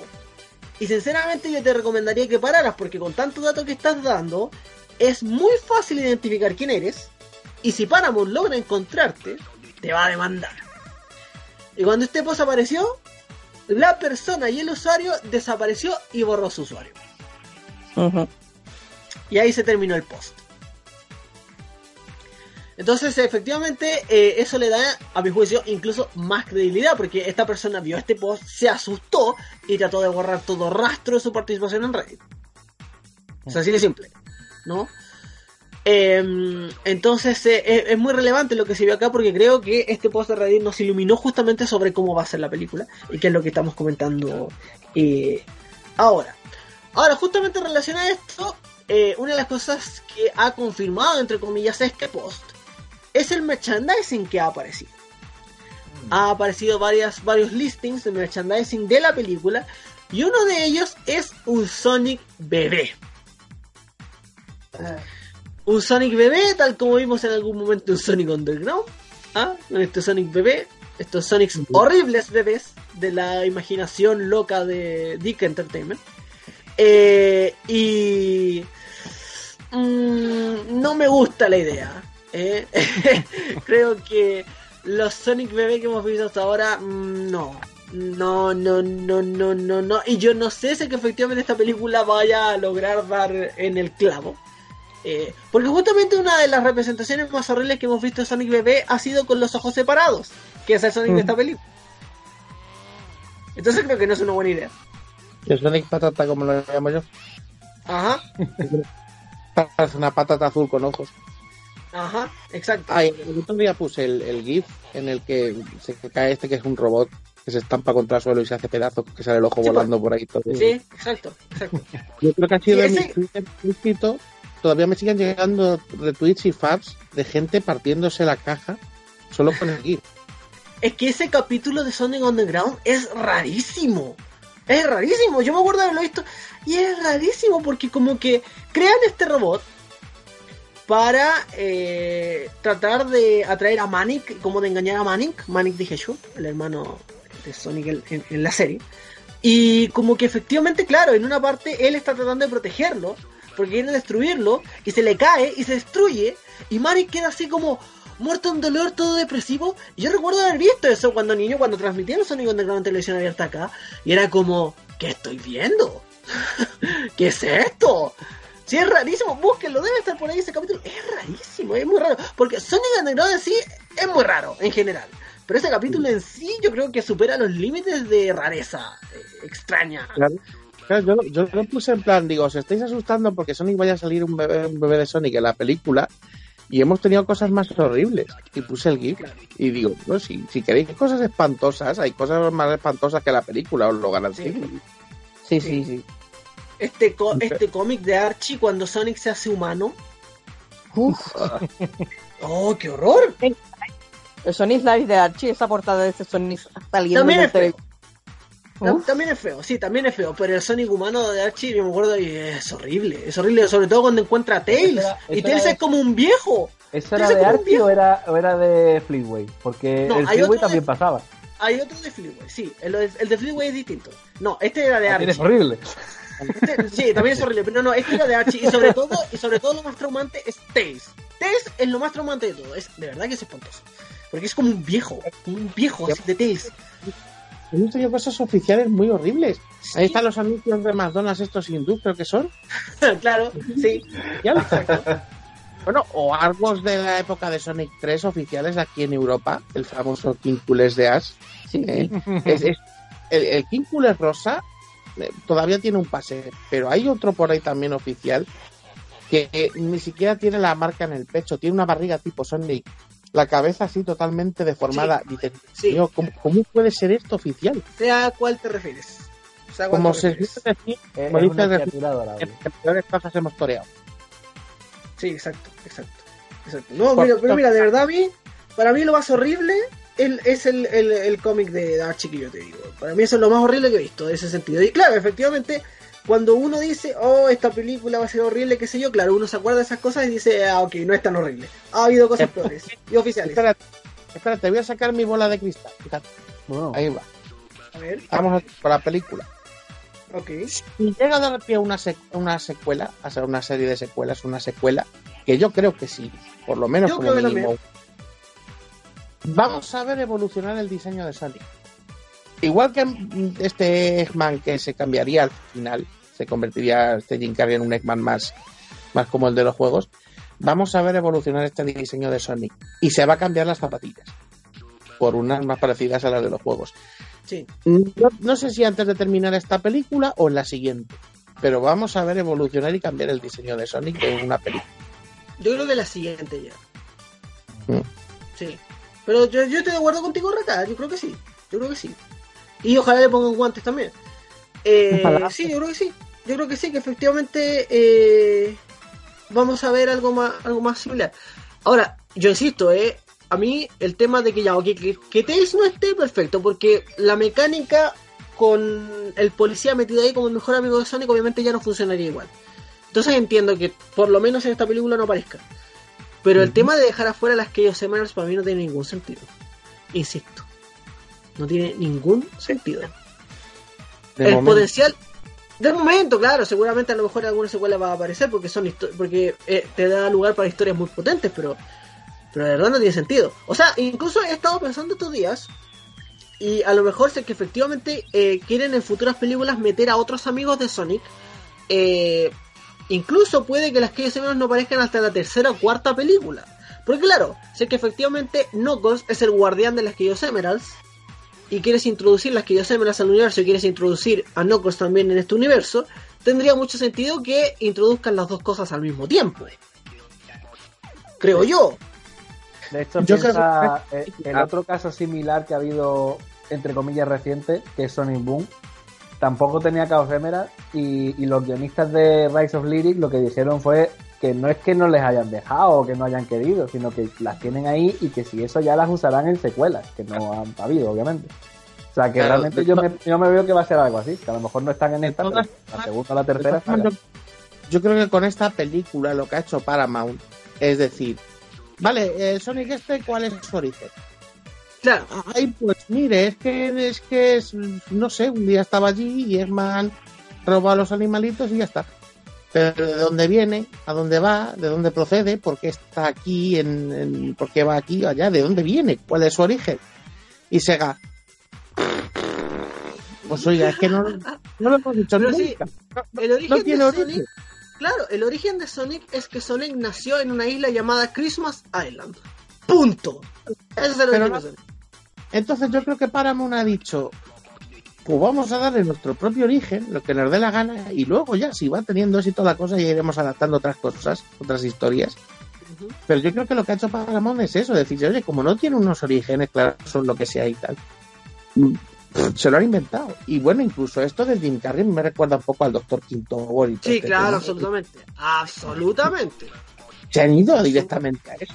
Han dicho, vamos a contar los orígenes de Sonic, una especie de Sonic Origins, y como no existe Sonic Origins, pues nos los inventamos. Sí, pero claro, claro, tiene mucha relación con Obi Quinto. Absolutamente. Sí, En unos orígenes todavía no existe Tails, no existe Knuckles, no existe las Esmeraldas, no existe nada todavía. O sea, no que no exista, es que no, no, no, no ha aparecido todavía. Claro. Si yo tengo curiosidad, ¿cómo van a hacer esta relación? Sé que aparece Tails. ¿Cómo van a hacer esta relación entre Tails, Sonic y Tom? No sé Pues- cómo lo van a hacer ahí. Eh, pero, pero sí. Verán que vienen del mundo de Sonic, empieza a venir gente del mundo de Sonic. No, claro, no. Eso, sí, eso, eso estamos de acuerdo. Estamos de acuerdísimo con eso. El tema es la, la mecánica de la relación entre los tres. Pues una de dos, o el Tom este se convierte en una especie de Chris, ya sabéis todos a qué me Mm. refiero, Eso iba a decir yo, Sonic o, o no aparece. Pero no, no creo que no aparezca en la siguiente película porque básicamente es el protagonista humano. Y si va a ser una serie de live action, si quitas el humano de en medio, Pues ya no es live action. Chris 2, Sí. ahí lo tiene. Solo que espero que sea menos dependiente de Sonic porque vaya que. Hombre, es- este, este ya tiene más edad, digamos, por decirlo fino. Espero que sea menos dependiente. Yo creo que lo que podría pasar es que, claro, como tú dices, de que Tom es mayor, eh, podría pasar de que si es que efectivamente eh, introducen a Tails en la historia, Tom pasaría a ser como un rol de padre y Sonic y Tails serían como los hijos adoptivos, Oh, como no, los hermanos. Ardillas. Como Abby y la sardilla, claro, una cosa así. Yo creo que sí, yo creo que por ahí iría. Pero no, no creo que lo pongan así como una relación de iguales, de iguales los tres. Yo creo que serían por ese lado, como que Tom tendría como un rol más paternal con Sonic y Tails, creo yo. Entonces la tercera efectivamente película, cuando metan, a algún- Knuckles, cuando metan a Knuckles, entonces va a ser el live action de Dreamboat Express. Sí, Mm. sí, Sí, claro. Sí, claro. Ahora tengo muchas ganas de la tercera película. O Una cosa, hablando ya de secuelas, hay un problema que no nos hemos parado a pensar en ello, pero es muy importante. Y es la recaudación de la película. Estamos dando por sentado de que va a funcionar medianamente. Pues ya sea por el tema de la curiosidad, del hateo, o porque el público objetivo realmente este es el tipo de películas a los que suelen ver. Pero es que hay un problema muy grave. Y es que el, el estreno de la, de la película coincide con el estreno de Frozen 2. Adiós, público objetivo. Pero yo creo que lo deben tener en cuenta. Ash. Yo creo que algo deben estar preparando justamente para eso. ¿ya? No creo que efectivamente sea un fracaso solamente porque coincidan. Yo creo que, o sea, no es, no se, no debería, por lo menos, darse tanto choque como en otras industrias más caras. Claro. Ir, ir al cine al final son 15 euros, como mucho, la entrada. No es como comprarse un juego que vale 70 a un triple A. Entonces, si te coinciden dos películas y te gustan mucho y tienes dos niños y quieres llevarlo a los dos porque te hace mucha ilusión, llevas a uno un día y otro día a otro, ¿sabes? Tampoco pasa nada más. Una semana uno, el otro otro. Claro, la, la diferencia más grande puede ser una semana, que al fin Claro. de semana siguiente vas a ir otra vez al cine. Exacto, exacto. Sí. Sí, porque aquí no se, por lo menos aquí no se acostumbra mucho a ir los dos días al cine con familia. Eso es alguien de mucho dinero. Pero sí, una, un fin de semana y al otro sí, Sí, perfectamente. no, claro, a ver, salir de una y meterse en la otra tampoco. Pero que no, no creo que vaya a haber tanto choque, a eso me refería nada más. Sí, claro, no, yo también creo que no debería haber tanto. No debería haber tanto. Aparte, además de que sí o sí, sí o sí, Sonic va a recaudar menos que Frozen 2. Sí o sí, aunque no estén dentro de la misma semana. Entonces yo creo que Paramount lo debe tener en cuenta también. No Pero creo que- para ellos sea tanto problema. Es que por esa regla de tres, cada vez que sale una película de Marvel, que sale una cada tres meses, no, no hay, no puede haber más películas en el cine, porque eso es lo que más va a recaudar sin duda. Y, y siguen saliendo películas todas las semanas. Ya. Pero no es lo mismo, porque no es el mismo género, no es el mismo público. Si te fijas, rara vez se estrena, a menos de que sea una película muy potente, rara vez se estrenan dos películas de superhéroes a la vez. Hombre, ya. Yo creo que el único caso ha sido con Aquaman y Spider-Man Un Nuevo Universo. Y, y ninguno de los dos, bueno, Spider-Man es de Marvel, pero no es de Marvel Studios. Mm. Piénsalo. Sí, bueno, pero, pero precisamente Marvel, que es lo más grande que hay en cine ahora mismo, realmente, si, si fuera por el público objetivo, no tendrían competencia. Pero es que el público que tienen es tan grande que cualquier otra película debería estar por, por lo menos nerviosa de salir al lado. Porque sabes que hay gente que va a ver cualquier otra película que también querrá ver la de Marvel, por estadística. Ya, pero no sé, es distinto. No, no es exactamente el mismo público objetivo. En este caso, en películas familiares, yo creo que, que Frozen 2 es un enemigo muy alto que no va a competir ni de lejos con Sonic. Vamos, que Sonic no le va a hacer ni cosquillas. No, no, Sonic no le va a hacer ni cosquillas. Sí, No, pero precisamente Frozen, que es el, el mayor acontecimiento, el mayor pelotazo en cine infantil que hemos tenido en los últimos casi 20 años, es muy difícil, muy difícil. Es un rival muy duro. Sí, pero yo creo que lo deben tener en cuenta, te, te- te insisto, o sea, yo no creo que el que estén en la misma semana vaya a impactarle tanto a Sonic al punto de que sea un fracaso en taquilla. Si es un fracaso en taquilla sería por otros factores, pero no necesariamente porque comparte estreno con Frozen, Mm. creo yo, digamos. Sí, Ah, y claro, obviamente, y claro, claro, obviamente en base a lo que decías anteriormente, claro, estamos especulando porque eso es lo que hacemos acá. Digamos, estamos especulando de que efectivamente vaya a haber una secuela. ¿eh? Exacto, no. En el caso de que hubiera una secuela, ¿qué nos gustaría ver y cómo nos gustaría verlo? Eso es lo que estamos hablando. Pero claro, puede que efectivamente sea un fracaso en taquilla absoluto y no haya nada más.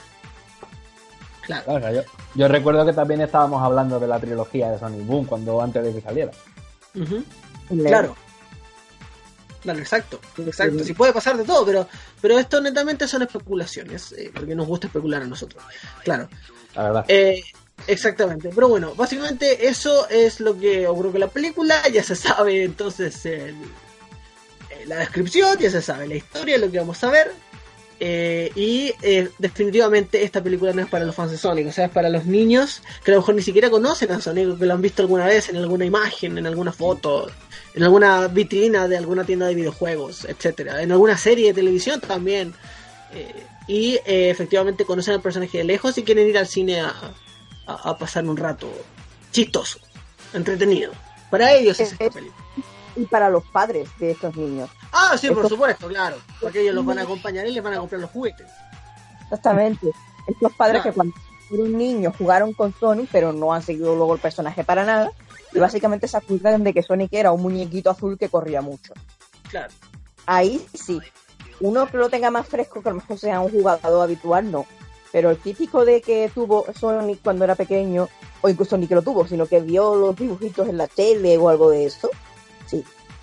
Ahí sí. Este, este padre va a llevar a sus hijos a ver a Sonic de su infancia. Que no es el de su infancia, pero se lo va a tragar con patata. Claro. Sí, y, y además los niños, yo siempre lo he defendido, incluso en este caso lo defenderé, que los niños inocentes, digamos, no se van a preocupar de que sea más peludito, menos peludito, tengan los ojos separados, tengan los ojos juntos. Porque van a ver un bicho azul que corre y van a decir que es Sonic y ya está. O sea, ese, Eh, ese es el público que busca. Ahora que dices eso, ¿habéis visto la carta que le ha mandado un niño a Sega Europa? Sí, sí. Jacob. Con dibujito. Sí, sí. Sí, Ah, para. precioso. Naka y demás. Y Naka ha respondido. Sí. Respondió Sí. al tweet. Eh, a mí me llama la atención ahí dos cosas. Primero, que el niño conozca la SG-1000. Ese niño mola. Ese, Sí. ese niño que hay mucho que va por ahí de, de entendido y no sé qué, y le dices que es la SG-1000 y no, no sabe lo que es. Este niño sabe lo que es la SG-1000. Debería daros vergüenza, aprenderos lo que es la SG-1000. Eso por un lado. y por otro, hay una cosa que me encanta. Y es que el niño hace un dibujo de Sonic Manía. Y, hace, y lo hace con el Sonic moderno. Green Eyes. Green Eyes. Y le empieza a venir gente, ay, la dibuja más equivocado porque ha hecho el Sonic moderno, el Sonic Manía, porque no sé qué y tal. Y eh, hay gente que viene intentando corregirle diciendo, ay, no, mira, eso se ve que le ha pintado los ojos verdes, luego se los ha pintado negros encima. No. Este niño lo ha hecho a posta. Porque los niños saben que solo hay un Sonic. Son los viejales y los demás los que se pelean y creen que solo hay uno o solo hay otro. A este niño se ve que le gusta más con los ojos verdes y ha dibujado Sonic Manía porque le gusta y lo ha dibujado como a él le gusta dibujarlo, como hacíamos todos de pequeños, dibujamos las cosas como nos gusta dibujarlas, sin distinguir. Y nos armamos nuestra propia historia de Sonic. Nuestro propio ¿Eh? canon en nuestras cabezas. Claro. Y ese canon perfectamente puede estar el Sonic moderno Sonic Mania, absolutamente. Claro que sí. Eh, los niños, los niños son lo importante aquí, hacen buenas preguntas en, a Izuka y a esta gente y, y luego mm, respetan como tienen que respetarse los diferentes diseños. Así que hay que aprender de los niños. Sí. Nada, es una franquicia dirigida especialmente a niños y adolescentes. Eso es, son los que mejor la entienden. Mm. Exactamente. Así que eh, en vez de reclamar, todos tenemos que despertar a nuestro niño interior. Y eh, para eso hay que hacer mods de Sonic Mania con Green Eyes. He dicho. De hecho ya hay, así que De hecho, ya hay. Hay, hay Hay- bastante. solo hay ser más creativos con eso. Sí, hay de todos los mods del mundo más- de Sonic. No. Cuidado con esto, porque despertar a nuestro niño interior no es estar todo el día, ay, mi infancia, ay, mi no sé qué, ¿por qué no es todo infancia? ¿Por qué no Eso, vuelve a eso ser no es el niño. Eso es el Eh, adulto. Dios, Eso es tu des- despertar a tu anciano de 83 años que llevas dentro. En mis tiempos era mejor que ahora. Eso, niños, no piséis ese FPS. Es estos son 83 años a que están despertando. Tu niño interior le importaba tres pimientos que tuvieran ojos negros, verdes mm, o rojiblanco. Le daba igual todo y le gustaba y, y disfrutaba. Yo siempre, siempre digo la. Siempre pongo de ejemplo, cuando sale esta conversación, el ejemplo de mi primo sevillano, que a lo mejor nos está escuchando. Que, que cuando se jugó la saga desde chiquitillo, que tendría a lo mejor 5 años, cuando empezó, 4 o 5 años, que empecé a ponerle yo los juegos, se fue jugando bastantes de los 3D, probó, era, le resultaban más difíciles por el tiempo límite y tal, pero probó algunos de los clásicos conmigo. No sé si se llegó a pasar alguno. Y justo coincidió con la salida de Sonic 4 en ese momento. Entonces pues se lo puse también, pues ya que estábamos pues le pongo ese también. Y le encantaba. O sea, él, él flipaba con Sonic 4 igual que flipaba con todos los demás, sin excepción. Y cuando, cuando me preguntó por qué la gente se quejaba de ese, porque ya le había dicho alguna vez que la gente se quejaba de que él disfrutase y tal, se, se, se ofuscó muchísimo. Cuando le expliqué que es que Sonic 4 no era como los antiguos, no era con el Sonic clásico, no era en 2D, y se cabreó que tú lo veías que estaba indignado. El- niño de 10 años. Y él sin decirle yo nada. ¿Y por qué la gente dice esas tonterías? Si este juego no era como los antiguos, es moderno, tiene que evolucionar. Eso a mí, un niño de 9, 10 años diciéndome eso, sin decirle nada a nadie, dije, es que ¿por qué la gente piensa así con 9 años y luego con 42 no? Con 42 son todos fotos. ¿Por qué es. Eso, eso es lo que a mí me marcó cuando, cuando me dijo eso, crío. Sí, qué bonito. Es que, claro, la gente piensa, es que en mis tiempos era mejor. Ustedes no saben nada porque no vivieron esos tiempos. Ay, qué buenos tiempos. Pero claro, efectivamente, la verdad, tú te das cuenta que es más un tema personal, de esa frustración por tener que vivir una vida de adulto, ¿cierto? Que más que, que, que tener que ver directamente con el material en sí. O sea, Hmm. exacto, o sea, es un tema más personal de, de, de los que se quejan, ¿no? Claro que cuando eras un niño tu única obligación era ir al colegio y pasarte la tarde jugando. Cuando eres Claro. un adulto, pues gracias si puedes jugar un fin de semana. Claro. Entonces, claro, efectivamente pasa que uno de repente añora estos tiempos y todo lo que conlleva, incluyendo a su Sonic de ese tiempo. Eh, y claro, es un tema netamente personal. Y claro, efectivamente, Sonic sigue siendo Sonic, el que sea. Entonces, claro, efectivamente uno de repente sube tweets, por ejemplo, donde- bromeando, donde uno se ríe. Pero en general, a la larga, al final del día, siempre Sonic va a seguir siendo Sonic, tenga la apariencia que tenga. Además, ojo, Sonic es un personaje cuya fama se basa en que es un personaje cool. Es un personaje con actitud. Y el concepto de lo que es cool inevitablemente va cambiando con el tiempo. Y por ende, Sonic también debe cambiar con el tiempo. Para digo- mantenerse. Te digo una cosa. Ninguna generación hasta la fecha ha considerado cool comportarse como un anciano de ochenta y tantos años. Claro. Exacto. Hablando de tema, ya que hablamos de, de los tal, en la película, esta persona que vio esa proyección temprana habla de un momento concreto en el que Sonic hace uno de los bailes de Fortnite y decía que era muy patético. Pero que a la película les encantó. Sí, sí, también leí eso, que esa escena como que eh, le encantó a los niños que estaban ahí y ahí él efectivamente escribió que se dio cuenta para quién iba dirigida la película, digamos, Ujú. que era para ellos, ¿no? Exacto, exacto. Entonces ahí, claro, efectivamente es donde nos damos cuenta para quién va esta película finalmente. Y Sonic de hoy hace dab y hace el baile de Fortnite. Claro, exacto. Así que Sonic haciendo baile de Fortnite. Eso es lo que no, nos ha tocado vivir. Y precisamente eso es uno de los temas que, que mm, las generaciones, lo- yo creo que estamos hablando como los viejos de 80 años, los no quiero, se quejen de que Sony sea un puchi, entre comillas. Porque, claro, como siempre ha intentado ser lo que estuvo de moda en ese momento, eso pasa de moda y por tanto ese reflejo queda anticuado. Y tú lo ves y dices, guau, que es que está pasado de moda Sony. Pero realmente no, lo que pasa es que estás viendo Sony de otra época. Y otra Claro. época estaba pasado de moda. Y cuando estás viendo el de hoy, tú ya no eres parte de esa moda, por tanto te resulta patético. Exacto. Bueno, abue- el abuelo Simpson. Exacto. También me acordé de esa escena. El viejo que le la novela. Exacto. Mi onda era la onda, pero ya no es la onda. Y te va a pasar a ti. Sí, efectivamente, es justo eso. El problema no es que Sonic sea un puchi, entre comillas. Es que la moda de cuando a ti te tocaba esa moda pasó y tú la rechazas porque ya eres muy mayor para eso. Y la moda de ahora la rechazas igualmente porque ya no es tu moda. Entonces, claro, te resulta chocante. Si no tienes la mente abierta, es la pena, Exactamente. que la, que la gente no tenga la mente abierta para estas cosas, porque yo que sé, a ver, yo no soy un anciano de 84 años, yo tengo 22 nada más, y empecé con 4 años, o sea que prácticamente toda la vida he estado con Sonic.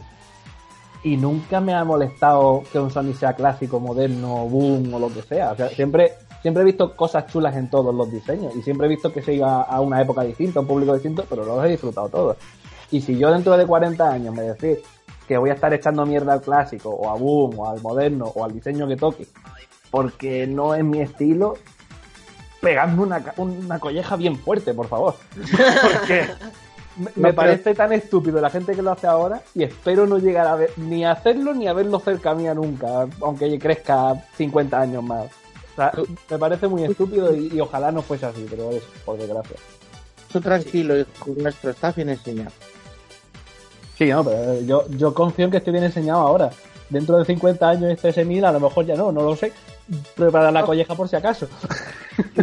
Senil es ya con 30 o menos, o sea que... Yo creo que la prueba de Sophie ojo, este Sony bailando con Ahí es cuando va a doler.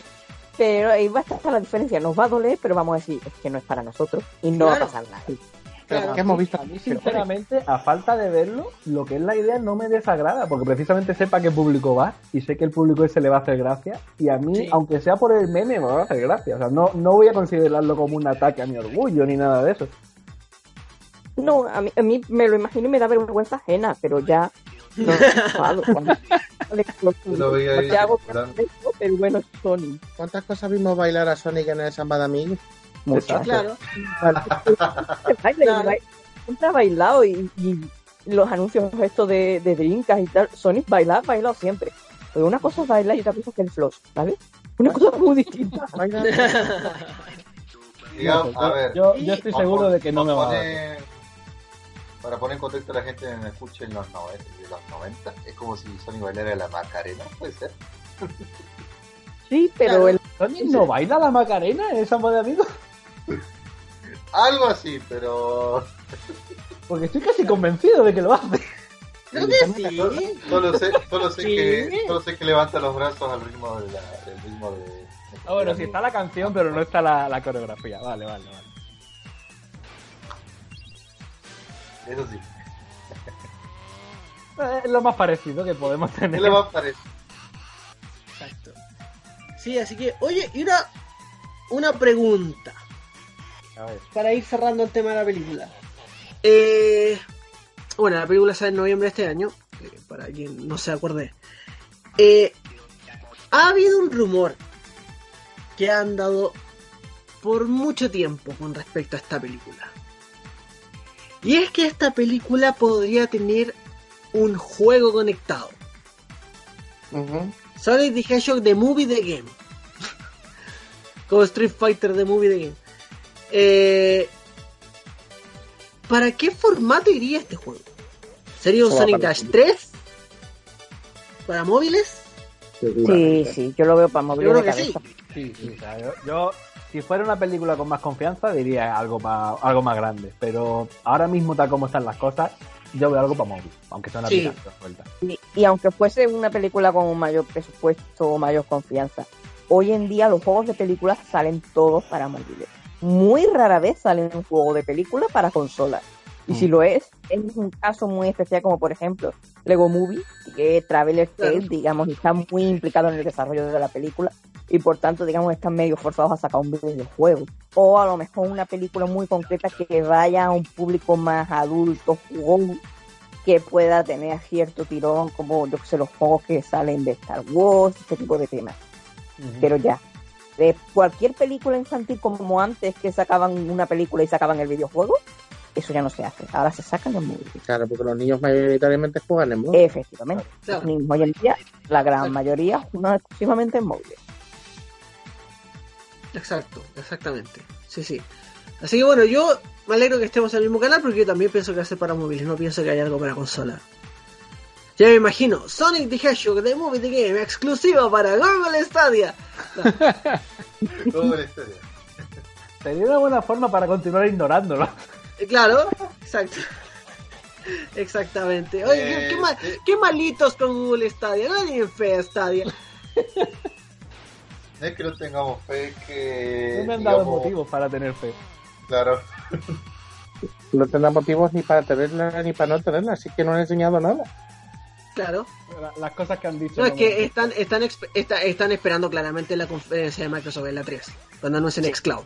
Absolutamente, o sea, van a estar ahí todos expectantes en los headquarters de Google, ahí con palomitas, con cabritas, viendo ahí lo que dice el tío Spencer. Yo lo único que sé es que es que como, como lo de los exclusivos de Sega que se, se está diciendo por ahí que hay exclusivos de Sega y tal, con IPs clásicas, como haya un Nice 3 exclusivo de la ¡Ay, madre mía! es que es que No me yo de uno me sé yo de uno que no lo sabemos más de él en un año. No, no digas eso, no digas eso. Mira que, no digas eso, mira que mira que si desde Chile yo lo tengo que jugar en 144p, ahí estaré. Ahí estaré. No lo dudes, no lo dudes. Es que, es que es eso. A mí, a mí lo que me da miedo de, de Stadia son los exclusivos, porque como haya uno que nos guste, nos cagamos. The New Sakura Wars, exclusively for Google Stadia Online. 3 exclusivo de Stadia. Claro, te imaginas. Adventure 3, a mí Sonic Adventure 3, ¿habéis visto que está rondando por ahí en redes sociales un, un artículo de, bueno, una captura de, de GameFAQs de cuando se anunció el Shadow the Hedgehog, Ah, que ah, se llamaba sí. Sonic Adventure 3 Shadow Sonic of a Hedgehog. Adventure 3 Shadow of a Hedgehog. Yo, yo Yo pensaba no- que eso era, yo pensaba que eso era bastante conocido, yo eso sí lo recuerdo. Mm. Yo no, no lo recuerdo de, de, De hecho- cuando. De hecho había un fansite, hubo por mucho tiempo, no sé si sigue existiendo, pero había un fansite de descargas de Sonic muy famoso, gringo, que Sí. se llamaba Shadow of a Hedgehog, justamente. la, la Sí, sí la conozco, pero no sabía que, que el juego claro. era.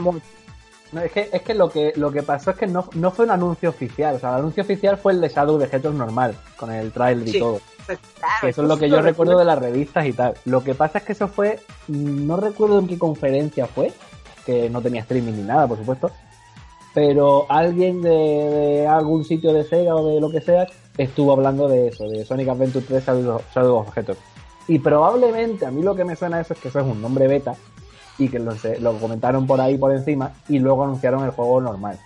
Claro. Y, y no recuerdas eso a lo mejor porque ni siquiera lo llegaste a ver, porque es que eso fue un tema en un foro de hablando de esa filtración y ya está. No fue algo extendido.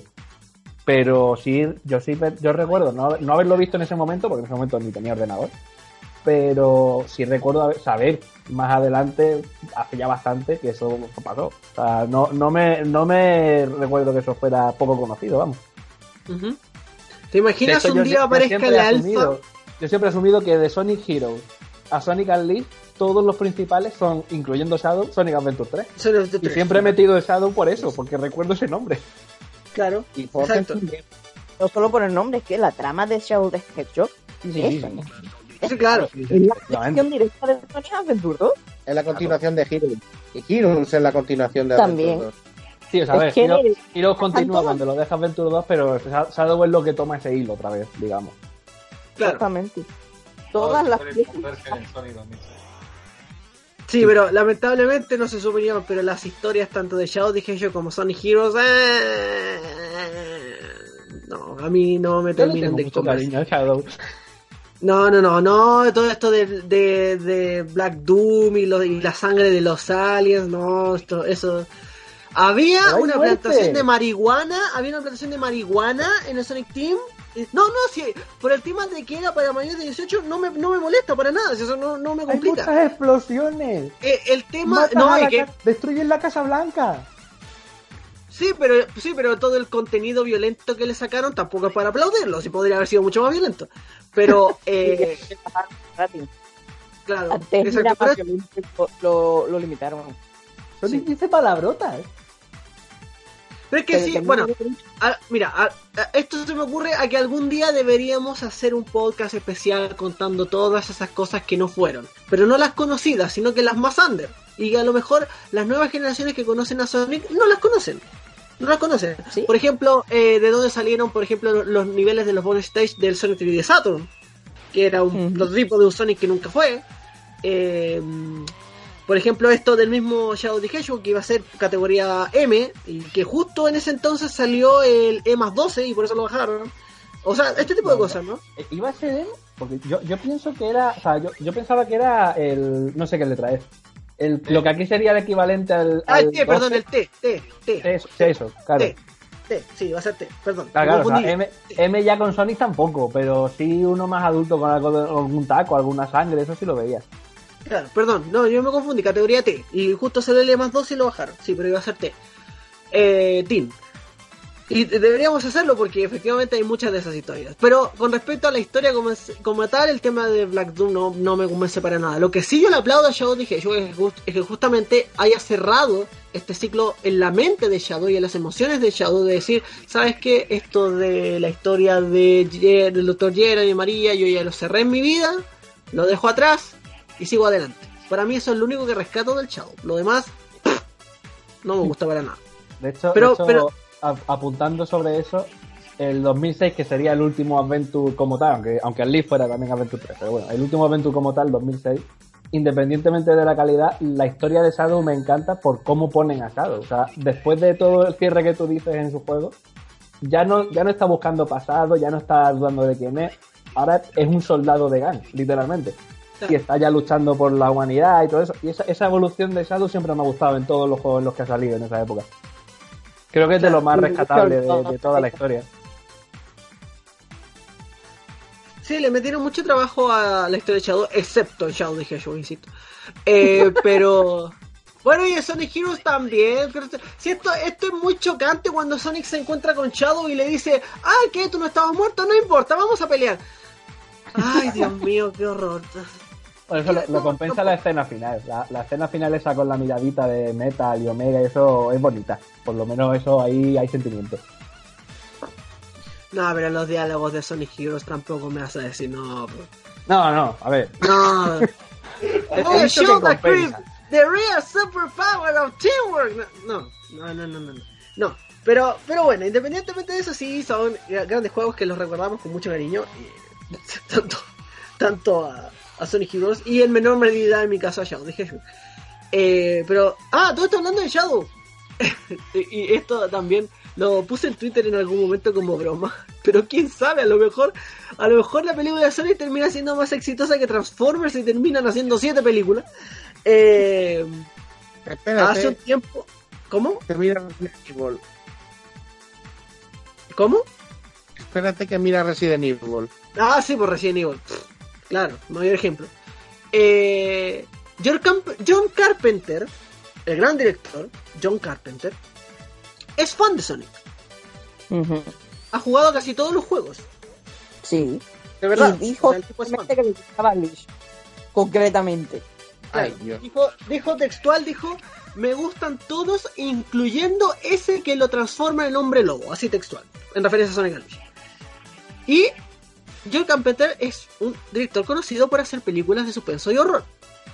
¿Cómo sería, Ojalá una, eso de Carpenter. cómo sería una película categoría R de Shadow the Hedgehog dirigida por John Carpenter? Yo quiero. Pues me encantaría de ver algo como eso. Por, por No, ver me algo imagino curioso, Donde no veríamos a Sonic hasta el final y, y sea una sombra, un, una criatura que está acechando en un pueblo, destruyéndolo, así atacando a la gente. Que nadie sabe lo que es, es demasiado rápido para ver qué es. Solo saben que hay un demonio en, en el pueblo y que va por ellos y que nadie puede detenerle. no, Ashley me esperaba, no me esperaba ese hilo, la verdad, pero No, parece- ese plot twist, ese plot twist no. Ashley no era- no era lo que yo repetimos, se fue Ahí se Ashley queda cosa. Tengo, tengo el nombre perfecto. a un lado completamente diferente de lo que estábamos hablando. Eh, no era eso a lo que me refería, dire- derechamente. Eh, no, yo creo que ahí derechamente ya Sonic ya no. No, no, no. No me gustaría ver eso. no, no. Spoiler de los cómics. Nada más tengo el nombre perfecto. El segador azul. El segador azul. Ah, Más. También, el, um, el programa pasado dijimos que íbamos a hablar de los cómics, pero acá en el podcast solamente hay una persona que va al día con los cómics. Por favor, Eh, ¿Quién es? No, no lo será Alfa ni Mugen. Alfa. Alfa. Alfa, tú que estás ahí, Mm, cuéntanos, ¿cómo van los cómics de Resident Evil? por favor, poneros al día. ¿Cómo van esos cómics de. Resident Evil? Yo quiero saber en qué momento aparece Nemesis. Todavía no ha salido. Todavía no ha salido. Ah, ya, perfecto, vale. vale. No, pero, pero Pero- se ve, se ve por dónde van. Dicen, dicen que pronto va a salir y va a aparecer Stars. eh, y va a ser muy similar a la idea que Ashley acaba de tener. Y en ese momento se va a cancelar el cómic de Sonic. No, ¿Por por favor, no. Porque va a terminar con Sonic comiéndose a todos. Al igual que el manga ese promocional de Sonic 1, cuando termina que el eh, Eggman controla la mente de Amy y Amy va en un mecha gigante que tiene un, un taladro y el taladro empieza a taladrar el estómago de Sonic y salen chorros y chorros de sangre. ¿Ah? Eh, y, y, Amy llorando así desesperada porque ella tiene conciencia pero la controlan mientras está ahí eh, haciendo pedazos a Sonic perforando el estómago. Bueno, algo así va a pasar en los cómics de IDW. Eh, si no me creen, efectivamente eso pasó en, los en, en el manga de Sonic. Ah, búsquenlo, están las, las páginas y todo. Eh, y dicen Una- que eso va a pasar época en extraña. ¿ah? Que fue una época extraña.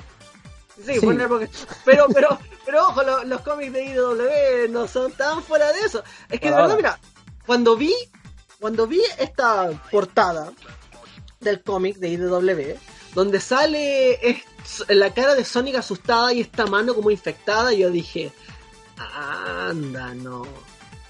No sé si estoy muy convencido de que esta sea la ruta correcta para los cómics de Sony, porque me encanta que estén probando cosas nuevas. De hecho, lo escribí en Twitter. Me gusta que estén probando cosas nuevas, pero esto como que, ah, no sé, no sé. No, a mí personalmente como que no sé. Debo, debo reconocer que no sé. No sé si sea algo que sea muy Sonic. No sé qué opinión tengan ustedes, pero... Yo, sinceramente, si, sin hablar mucho de spoilers y tal, porque no, obviamente no quiero spoilear por vosotros y por quien esté oyendo. Pero si es verdad que el toque oscuro que tiene no llega a ser. No he visto nada tipo lo que he dicho antes, destruir la Casa Blanca ni nada de eso. No hemos llegado a esos niveles. Pero son toques oscuros que me gustan mucho. O sea, mantiene el humor, mantiene la acción, mantiene todo lo que es Sonic, lo mantiene. Y de hecho la caracterización de personajes de los cómics me parece lo mejor que ha habido en ese sentido en la saga en mucho tiempo. Pero el toque oscuro que tiene no lo ha tenido la saga también en mucho tiempo. Y personalmente lo agradezco. Porque dos cosas, puedo poner dos ejemplos concretos, que no voy a spoilearlos, pero por hacer un poco referencia. Eggman, concretamente Eggman, es un capullo. Tiene todo lo que es el Eggman normal, el humor normal, el sarcasmo, los robots, todo eso lo tiene. Pero Eggman en la saga siempre ha sido un psicópata, asesino, genocida, que lo hemos visto en la saga, pero no, nunca lo hemos visto como tal. Sabemos que lo es, pero nunca te lo han puesto en pantalla. Y aquí hay alguna que otra frase que dicen, vale, lo es, sin llegar al nivel de Sonic Satan ni nada de eso, pero te lo dejan caer mucho más claro. Y ese toque me gusta, porque es algo que se sabe que es, pero nunca te lo han enseñado. Y aquí lo enseñan. Y el otro es lo que tú dices de Sonic, el tema este del segundo arco, que el primer arco acaba en el 12, el número 12, que eso es una historia completa casi, podría decirse. Y a partir del 13 empieza lo que tú dices de la portada esa. Y me está gustando mucho por dónde está yendo. O sea, por ahora no ha habido nada tipo Sonic se convierte en un zombie y arranca cabezas por toda la ciudad. Eso no ha pasado. Pero es un toque oscuro que me gusta y se está explorando bien. Por lo menos a- a mi desde mi punto de vista se está explorando bien. No se está haciendo muy dramático, no se está haciendo muy, muy violento, se está haciendo como debe hacer. Con el toque Sonic siempre. Y me gusta, me gusta mucho. Eso es lo que puedo decir sin entrar en detalle. Yo, yo solo sé que he visto una portada donde hay un Sonic con los ojos rojos en plan punto S y me ha ganado. solo necesito esto, me da igual lo demás. A ver, No sé, a mí una- me, a mí me Una encantó cosa la portada. también, la- las portadas no son canon, ¿vale? O sea, las portadas probablemente pasen muchas más series, pero de, por lo menos en esta concreta, porque yo solamente sigo esta y poco más de cómic, pero son portadas que están basadas en las ideas de los cómics, pero no tienen por qué representar nada que haya pasado. Muchas veces son exageraciones o son cosas que hay una pelea contra este personaje y sale este personaje también, pues vamos a hacer un choque entre los tres, pero en, en ningún momento se chocan los tres en el cómic, por ejemplo. Ese Sí. tipo de cosas. Cómics en general. Por eso, por eso digo, que si, que si piensas que va a salir Sonic.exe porque sale el ojo rojo en la portada, no, no sale Sonic.exe. Por lo menos Sí. por ahora. Yo lo que quería decir es que me, me encantó la portada alternativa que salió hace poco de Blaze y Silver plantando plantas. Eso es Bueno, no iban a maravilloso. estar plantando otra cosa. Plantando, de hecho. Sí, Maravilloso, me encantó. Tienen un huerto. Eso, eso va a ser una historia exclusivamente para, para ellos dos de jardinería. Y me, me Me encanta. Ahora, Entonces, ahora exijo un Harvest Moon de Sonic. Ahora es ya. Sí, por favor, por favor, sí. Ahora ya. Ya está, ya la ha roto. Exacto. Y además, y además, una idea muy loca que he tenido por mucho tiempo, que sé que no va a pasar. Sé que muchos me van a escuchar y van a decir este tipo está loco, pero yo te aseguro, te aseguro lo que tú quieras, que si tú lo lanzas, ni siquiera en, en consolas, solo en Steam, si tú lo lanzas en Steam, sería un exitazo. Le ganaría a todos los juegos de Ubisoft, de Electronic Arts, todo lo que tú quieras. Un juego de citas de Sonic. Por favor. Ahí estaba, ahí estaba el Big Big Physical Adventure 3, que no era de citas, pero era una aventura gráfica. Yo quiero una cosa así. Claro, pero De hecho, de hecho, yo quiero cualquier cosa, cualquier bizarrada que tengas con Sony me la puedes dar, que la voy a disfrutar. Te digo, un juego, pero ojo, un juego de citas. Así, onda, citas con Amy, con Roche, con Blake. Te aseguro que eso vende como pan caliente. Todo el mundo tendría vergüenza de comprarlo, pero lo harían. Ninguna. Y lo jugarían con Adelante. vergüenza y con culpa, pero lo harían. Tres copias. ¿eh? Te lo aseguro. Yo quiero un juego de que no sé cómo no han hecho ya algo con una de las bandas sonoras que tiene, de verdad. Teniendo el motor de los Project Diva de Sega y teniendo la música que tienen, no sé cómo cojones no han sacado ya un juego de ritmo. Es que no lo Ahí, entiendo. ahí tengo que darle la razón, la verdad. O sea, dentro de las bizarradas que podemos imaginar, el juego de ritmo yo es algo que llevo pensando desde chiquitillo. Y eso son muchos años ya. Es que, vamos, tienen ahí entre eso y el, y el Chao Garden de móviles, tienen ahí eh, la gallina de los huevos de oro y que no De la hecho, quieren no sacar. sé- No sé entiendo si lo por qué no han lanzado un. Garden de móviles. No sé No si entiendo. lo recordáis vosotros. La, la época del tirón de Guitar Hero, Rock Band, etcétera, hubo conversaciones de Jun con Rock Band, con la, con la, ¿quién era? Harmony. Sí, Pero- con Ah, Harmony. Sí. Eso lo recuerdo, Hubo, sí, sí. hubo conversaciones de Jun con Harmony para sacar un DLC de Crash 40 y nunca se sacó. Y eso creo que es lo que más me ha dolido en toda la historia de Sony. Ni Adventure 3 ni nada. Ay, sí, sí, sí, lo recuerdo. lo tienen el motor, tiene, bueno, hacen los Project Diva, en el- simplemente un reskin y punto, no necesita Mm. más. Eso, ya está. Sí, porque además yo, yo antes yo, yo pensaba que no se hacía algo así por la licencia, porque a lo mejor el juego por motivos de licencias o de derechos o lo que sea, no era solamente de Sega, sino que también tenía que ver con Piapro y todos los demás. Pero no, porque luego sacaron un spin-off que probablemente ya lo conocerá mejor, que era el, ¿cómo se llamaba? Magical Star Games o algo así, puede ser.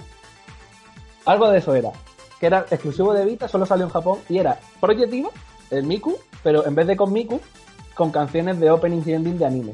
Y cantaban las chicas de los animes. Y, y era eso, era un Project Diva, pero de anime. Sin nada que ver con Piapro, ni Hatsune Miku, ni Vocaloid, ni nada. Pueden hacerlo perfectamente. O sea, si, si el problema fuera ese, no hubieran sacado ese tampoco. Así que poderlo lo pueden usar. No sé por qué no lo hacen, de verdad. Bueno, ahí tenemos ideas de nuevos juegos, pero yo insisto, juegos de citas de Sonic, eso se vende, se vende, se vende. Están dejando el dinero sobre la mesa en Sega, ¿ah? En especial, en especial si eso llega a su éxito, ponen ahí mismo el DLC de Infinite. Ahí. ¿Viste de ¿Cómo? No, ¿De- no, no, que, si, que si llegan a sacar así un juego de citas, ponen un DLC de Infinite. Un, un Infinite Sundere, por favor. No, es que, eso- es que tú no entiendes, yo soy gay. Vaca. Muy interesante, ¿eh? A ver, un juego de cita con Amy y con Ruby, eso la verdad es que no me atrae mucho, pero con Infinite. A ver, ¿eh? Que eso voy a- Claro, claro. Pero ahí el secreto es que, ahí el secreto es que el personaje con el que juegues no tiene que ser ninguno que exista. Tiene que ser un avatar, como Sonic Forces. Y ahí tú Sí. interactúas con quien quieras y se va desarrollando la ruta con quien quieras.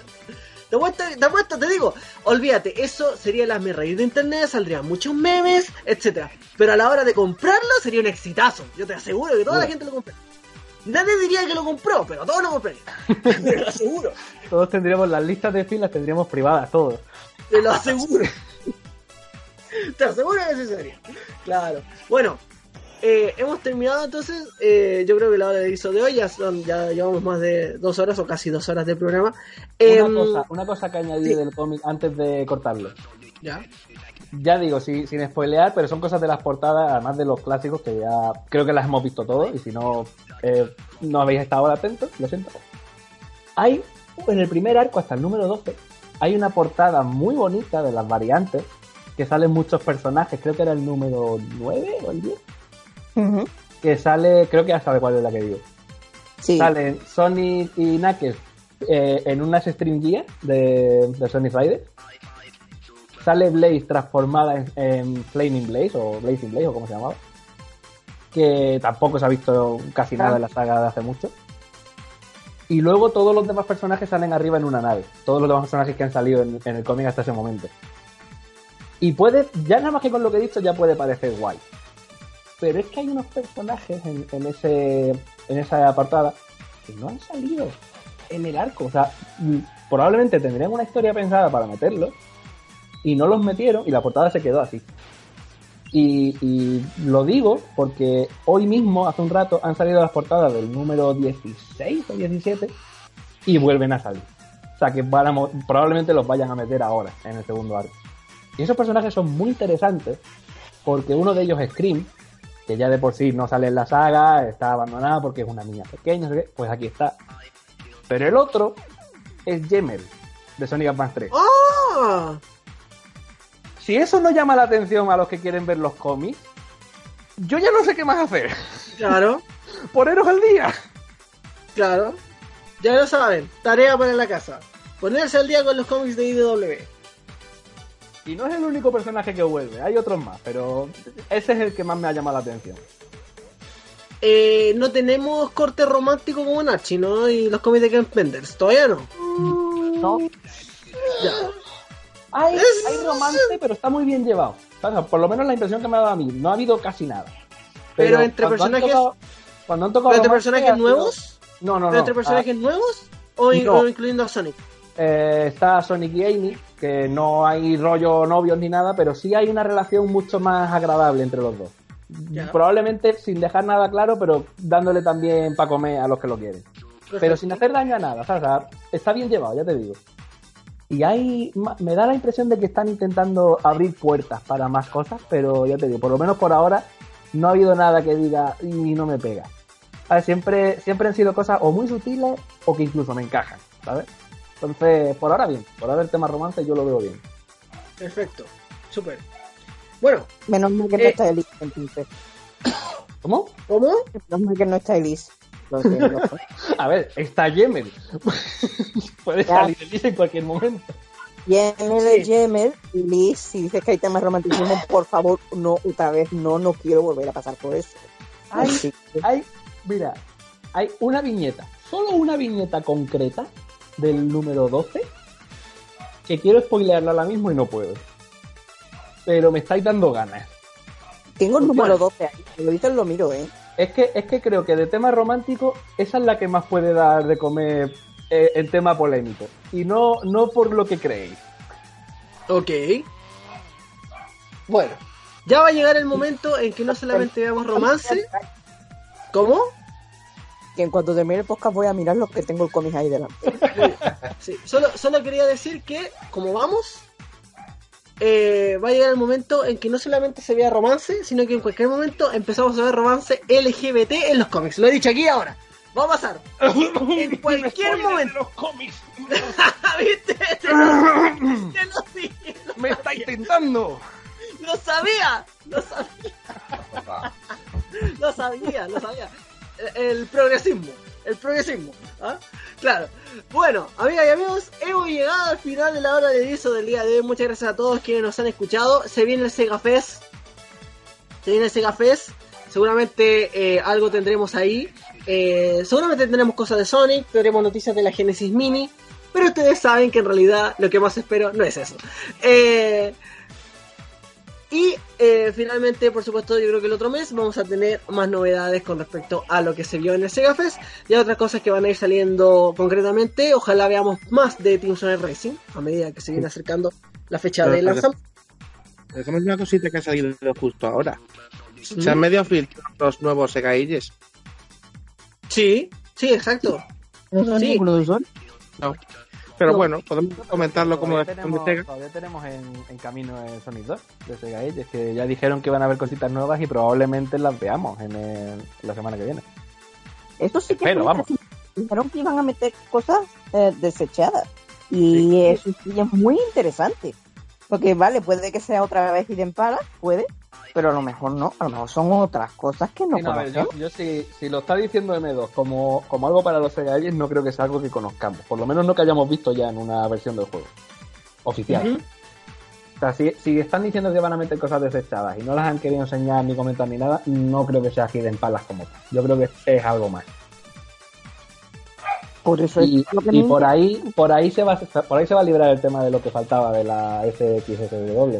La- lo de Sonic Main. Es- Teniendo ese Sonic 2 por ahí, si hay algo relativamente sustancial, por ahí se pueden librar. Ahí tienes el clásico, ¿sabes? Claro, claro que sí. Claro que sí.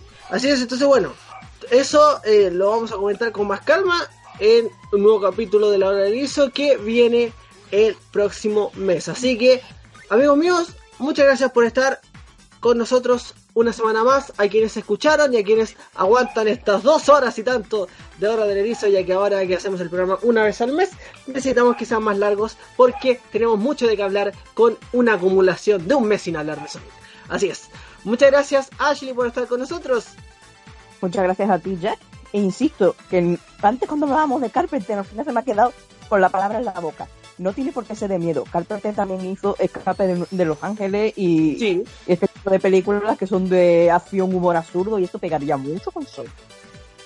muy bien. Muchas gracias Rakar por estar con nosotros. Gracias a ti, yo encantado como siempre. Muchas gracias Alfa por estar con nosotros. Tengo sueño. Muchas gracias Nir Mugen por estar con nosotros. Gracias a todos y nos vemos la próxima. Muchas gracias también nuevamente a la gente que escuchó este nuevo capítulo de La Hora del Erizo, el podcast de Sonic Paradise. Que estén bien, nos escuchamos el próximo mes. Si es que nos sale alguna noticia importante antes que tenga que interrumpir nuestra regularidad, pero si pasa, ahí estaremos. Que estén bien, nos escuchamos.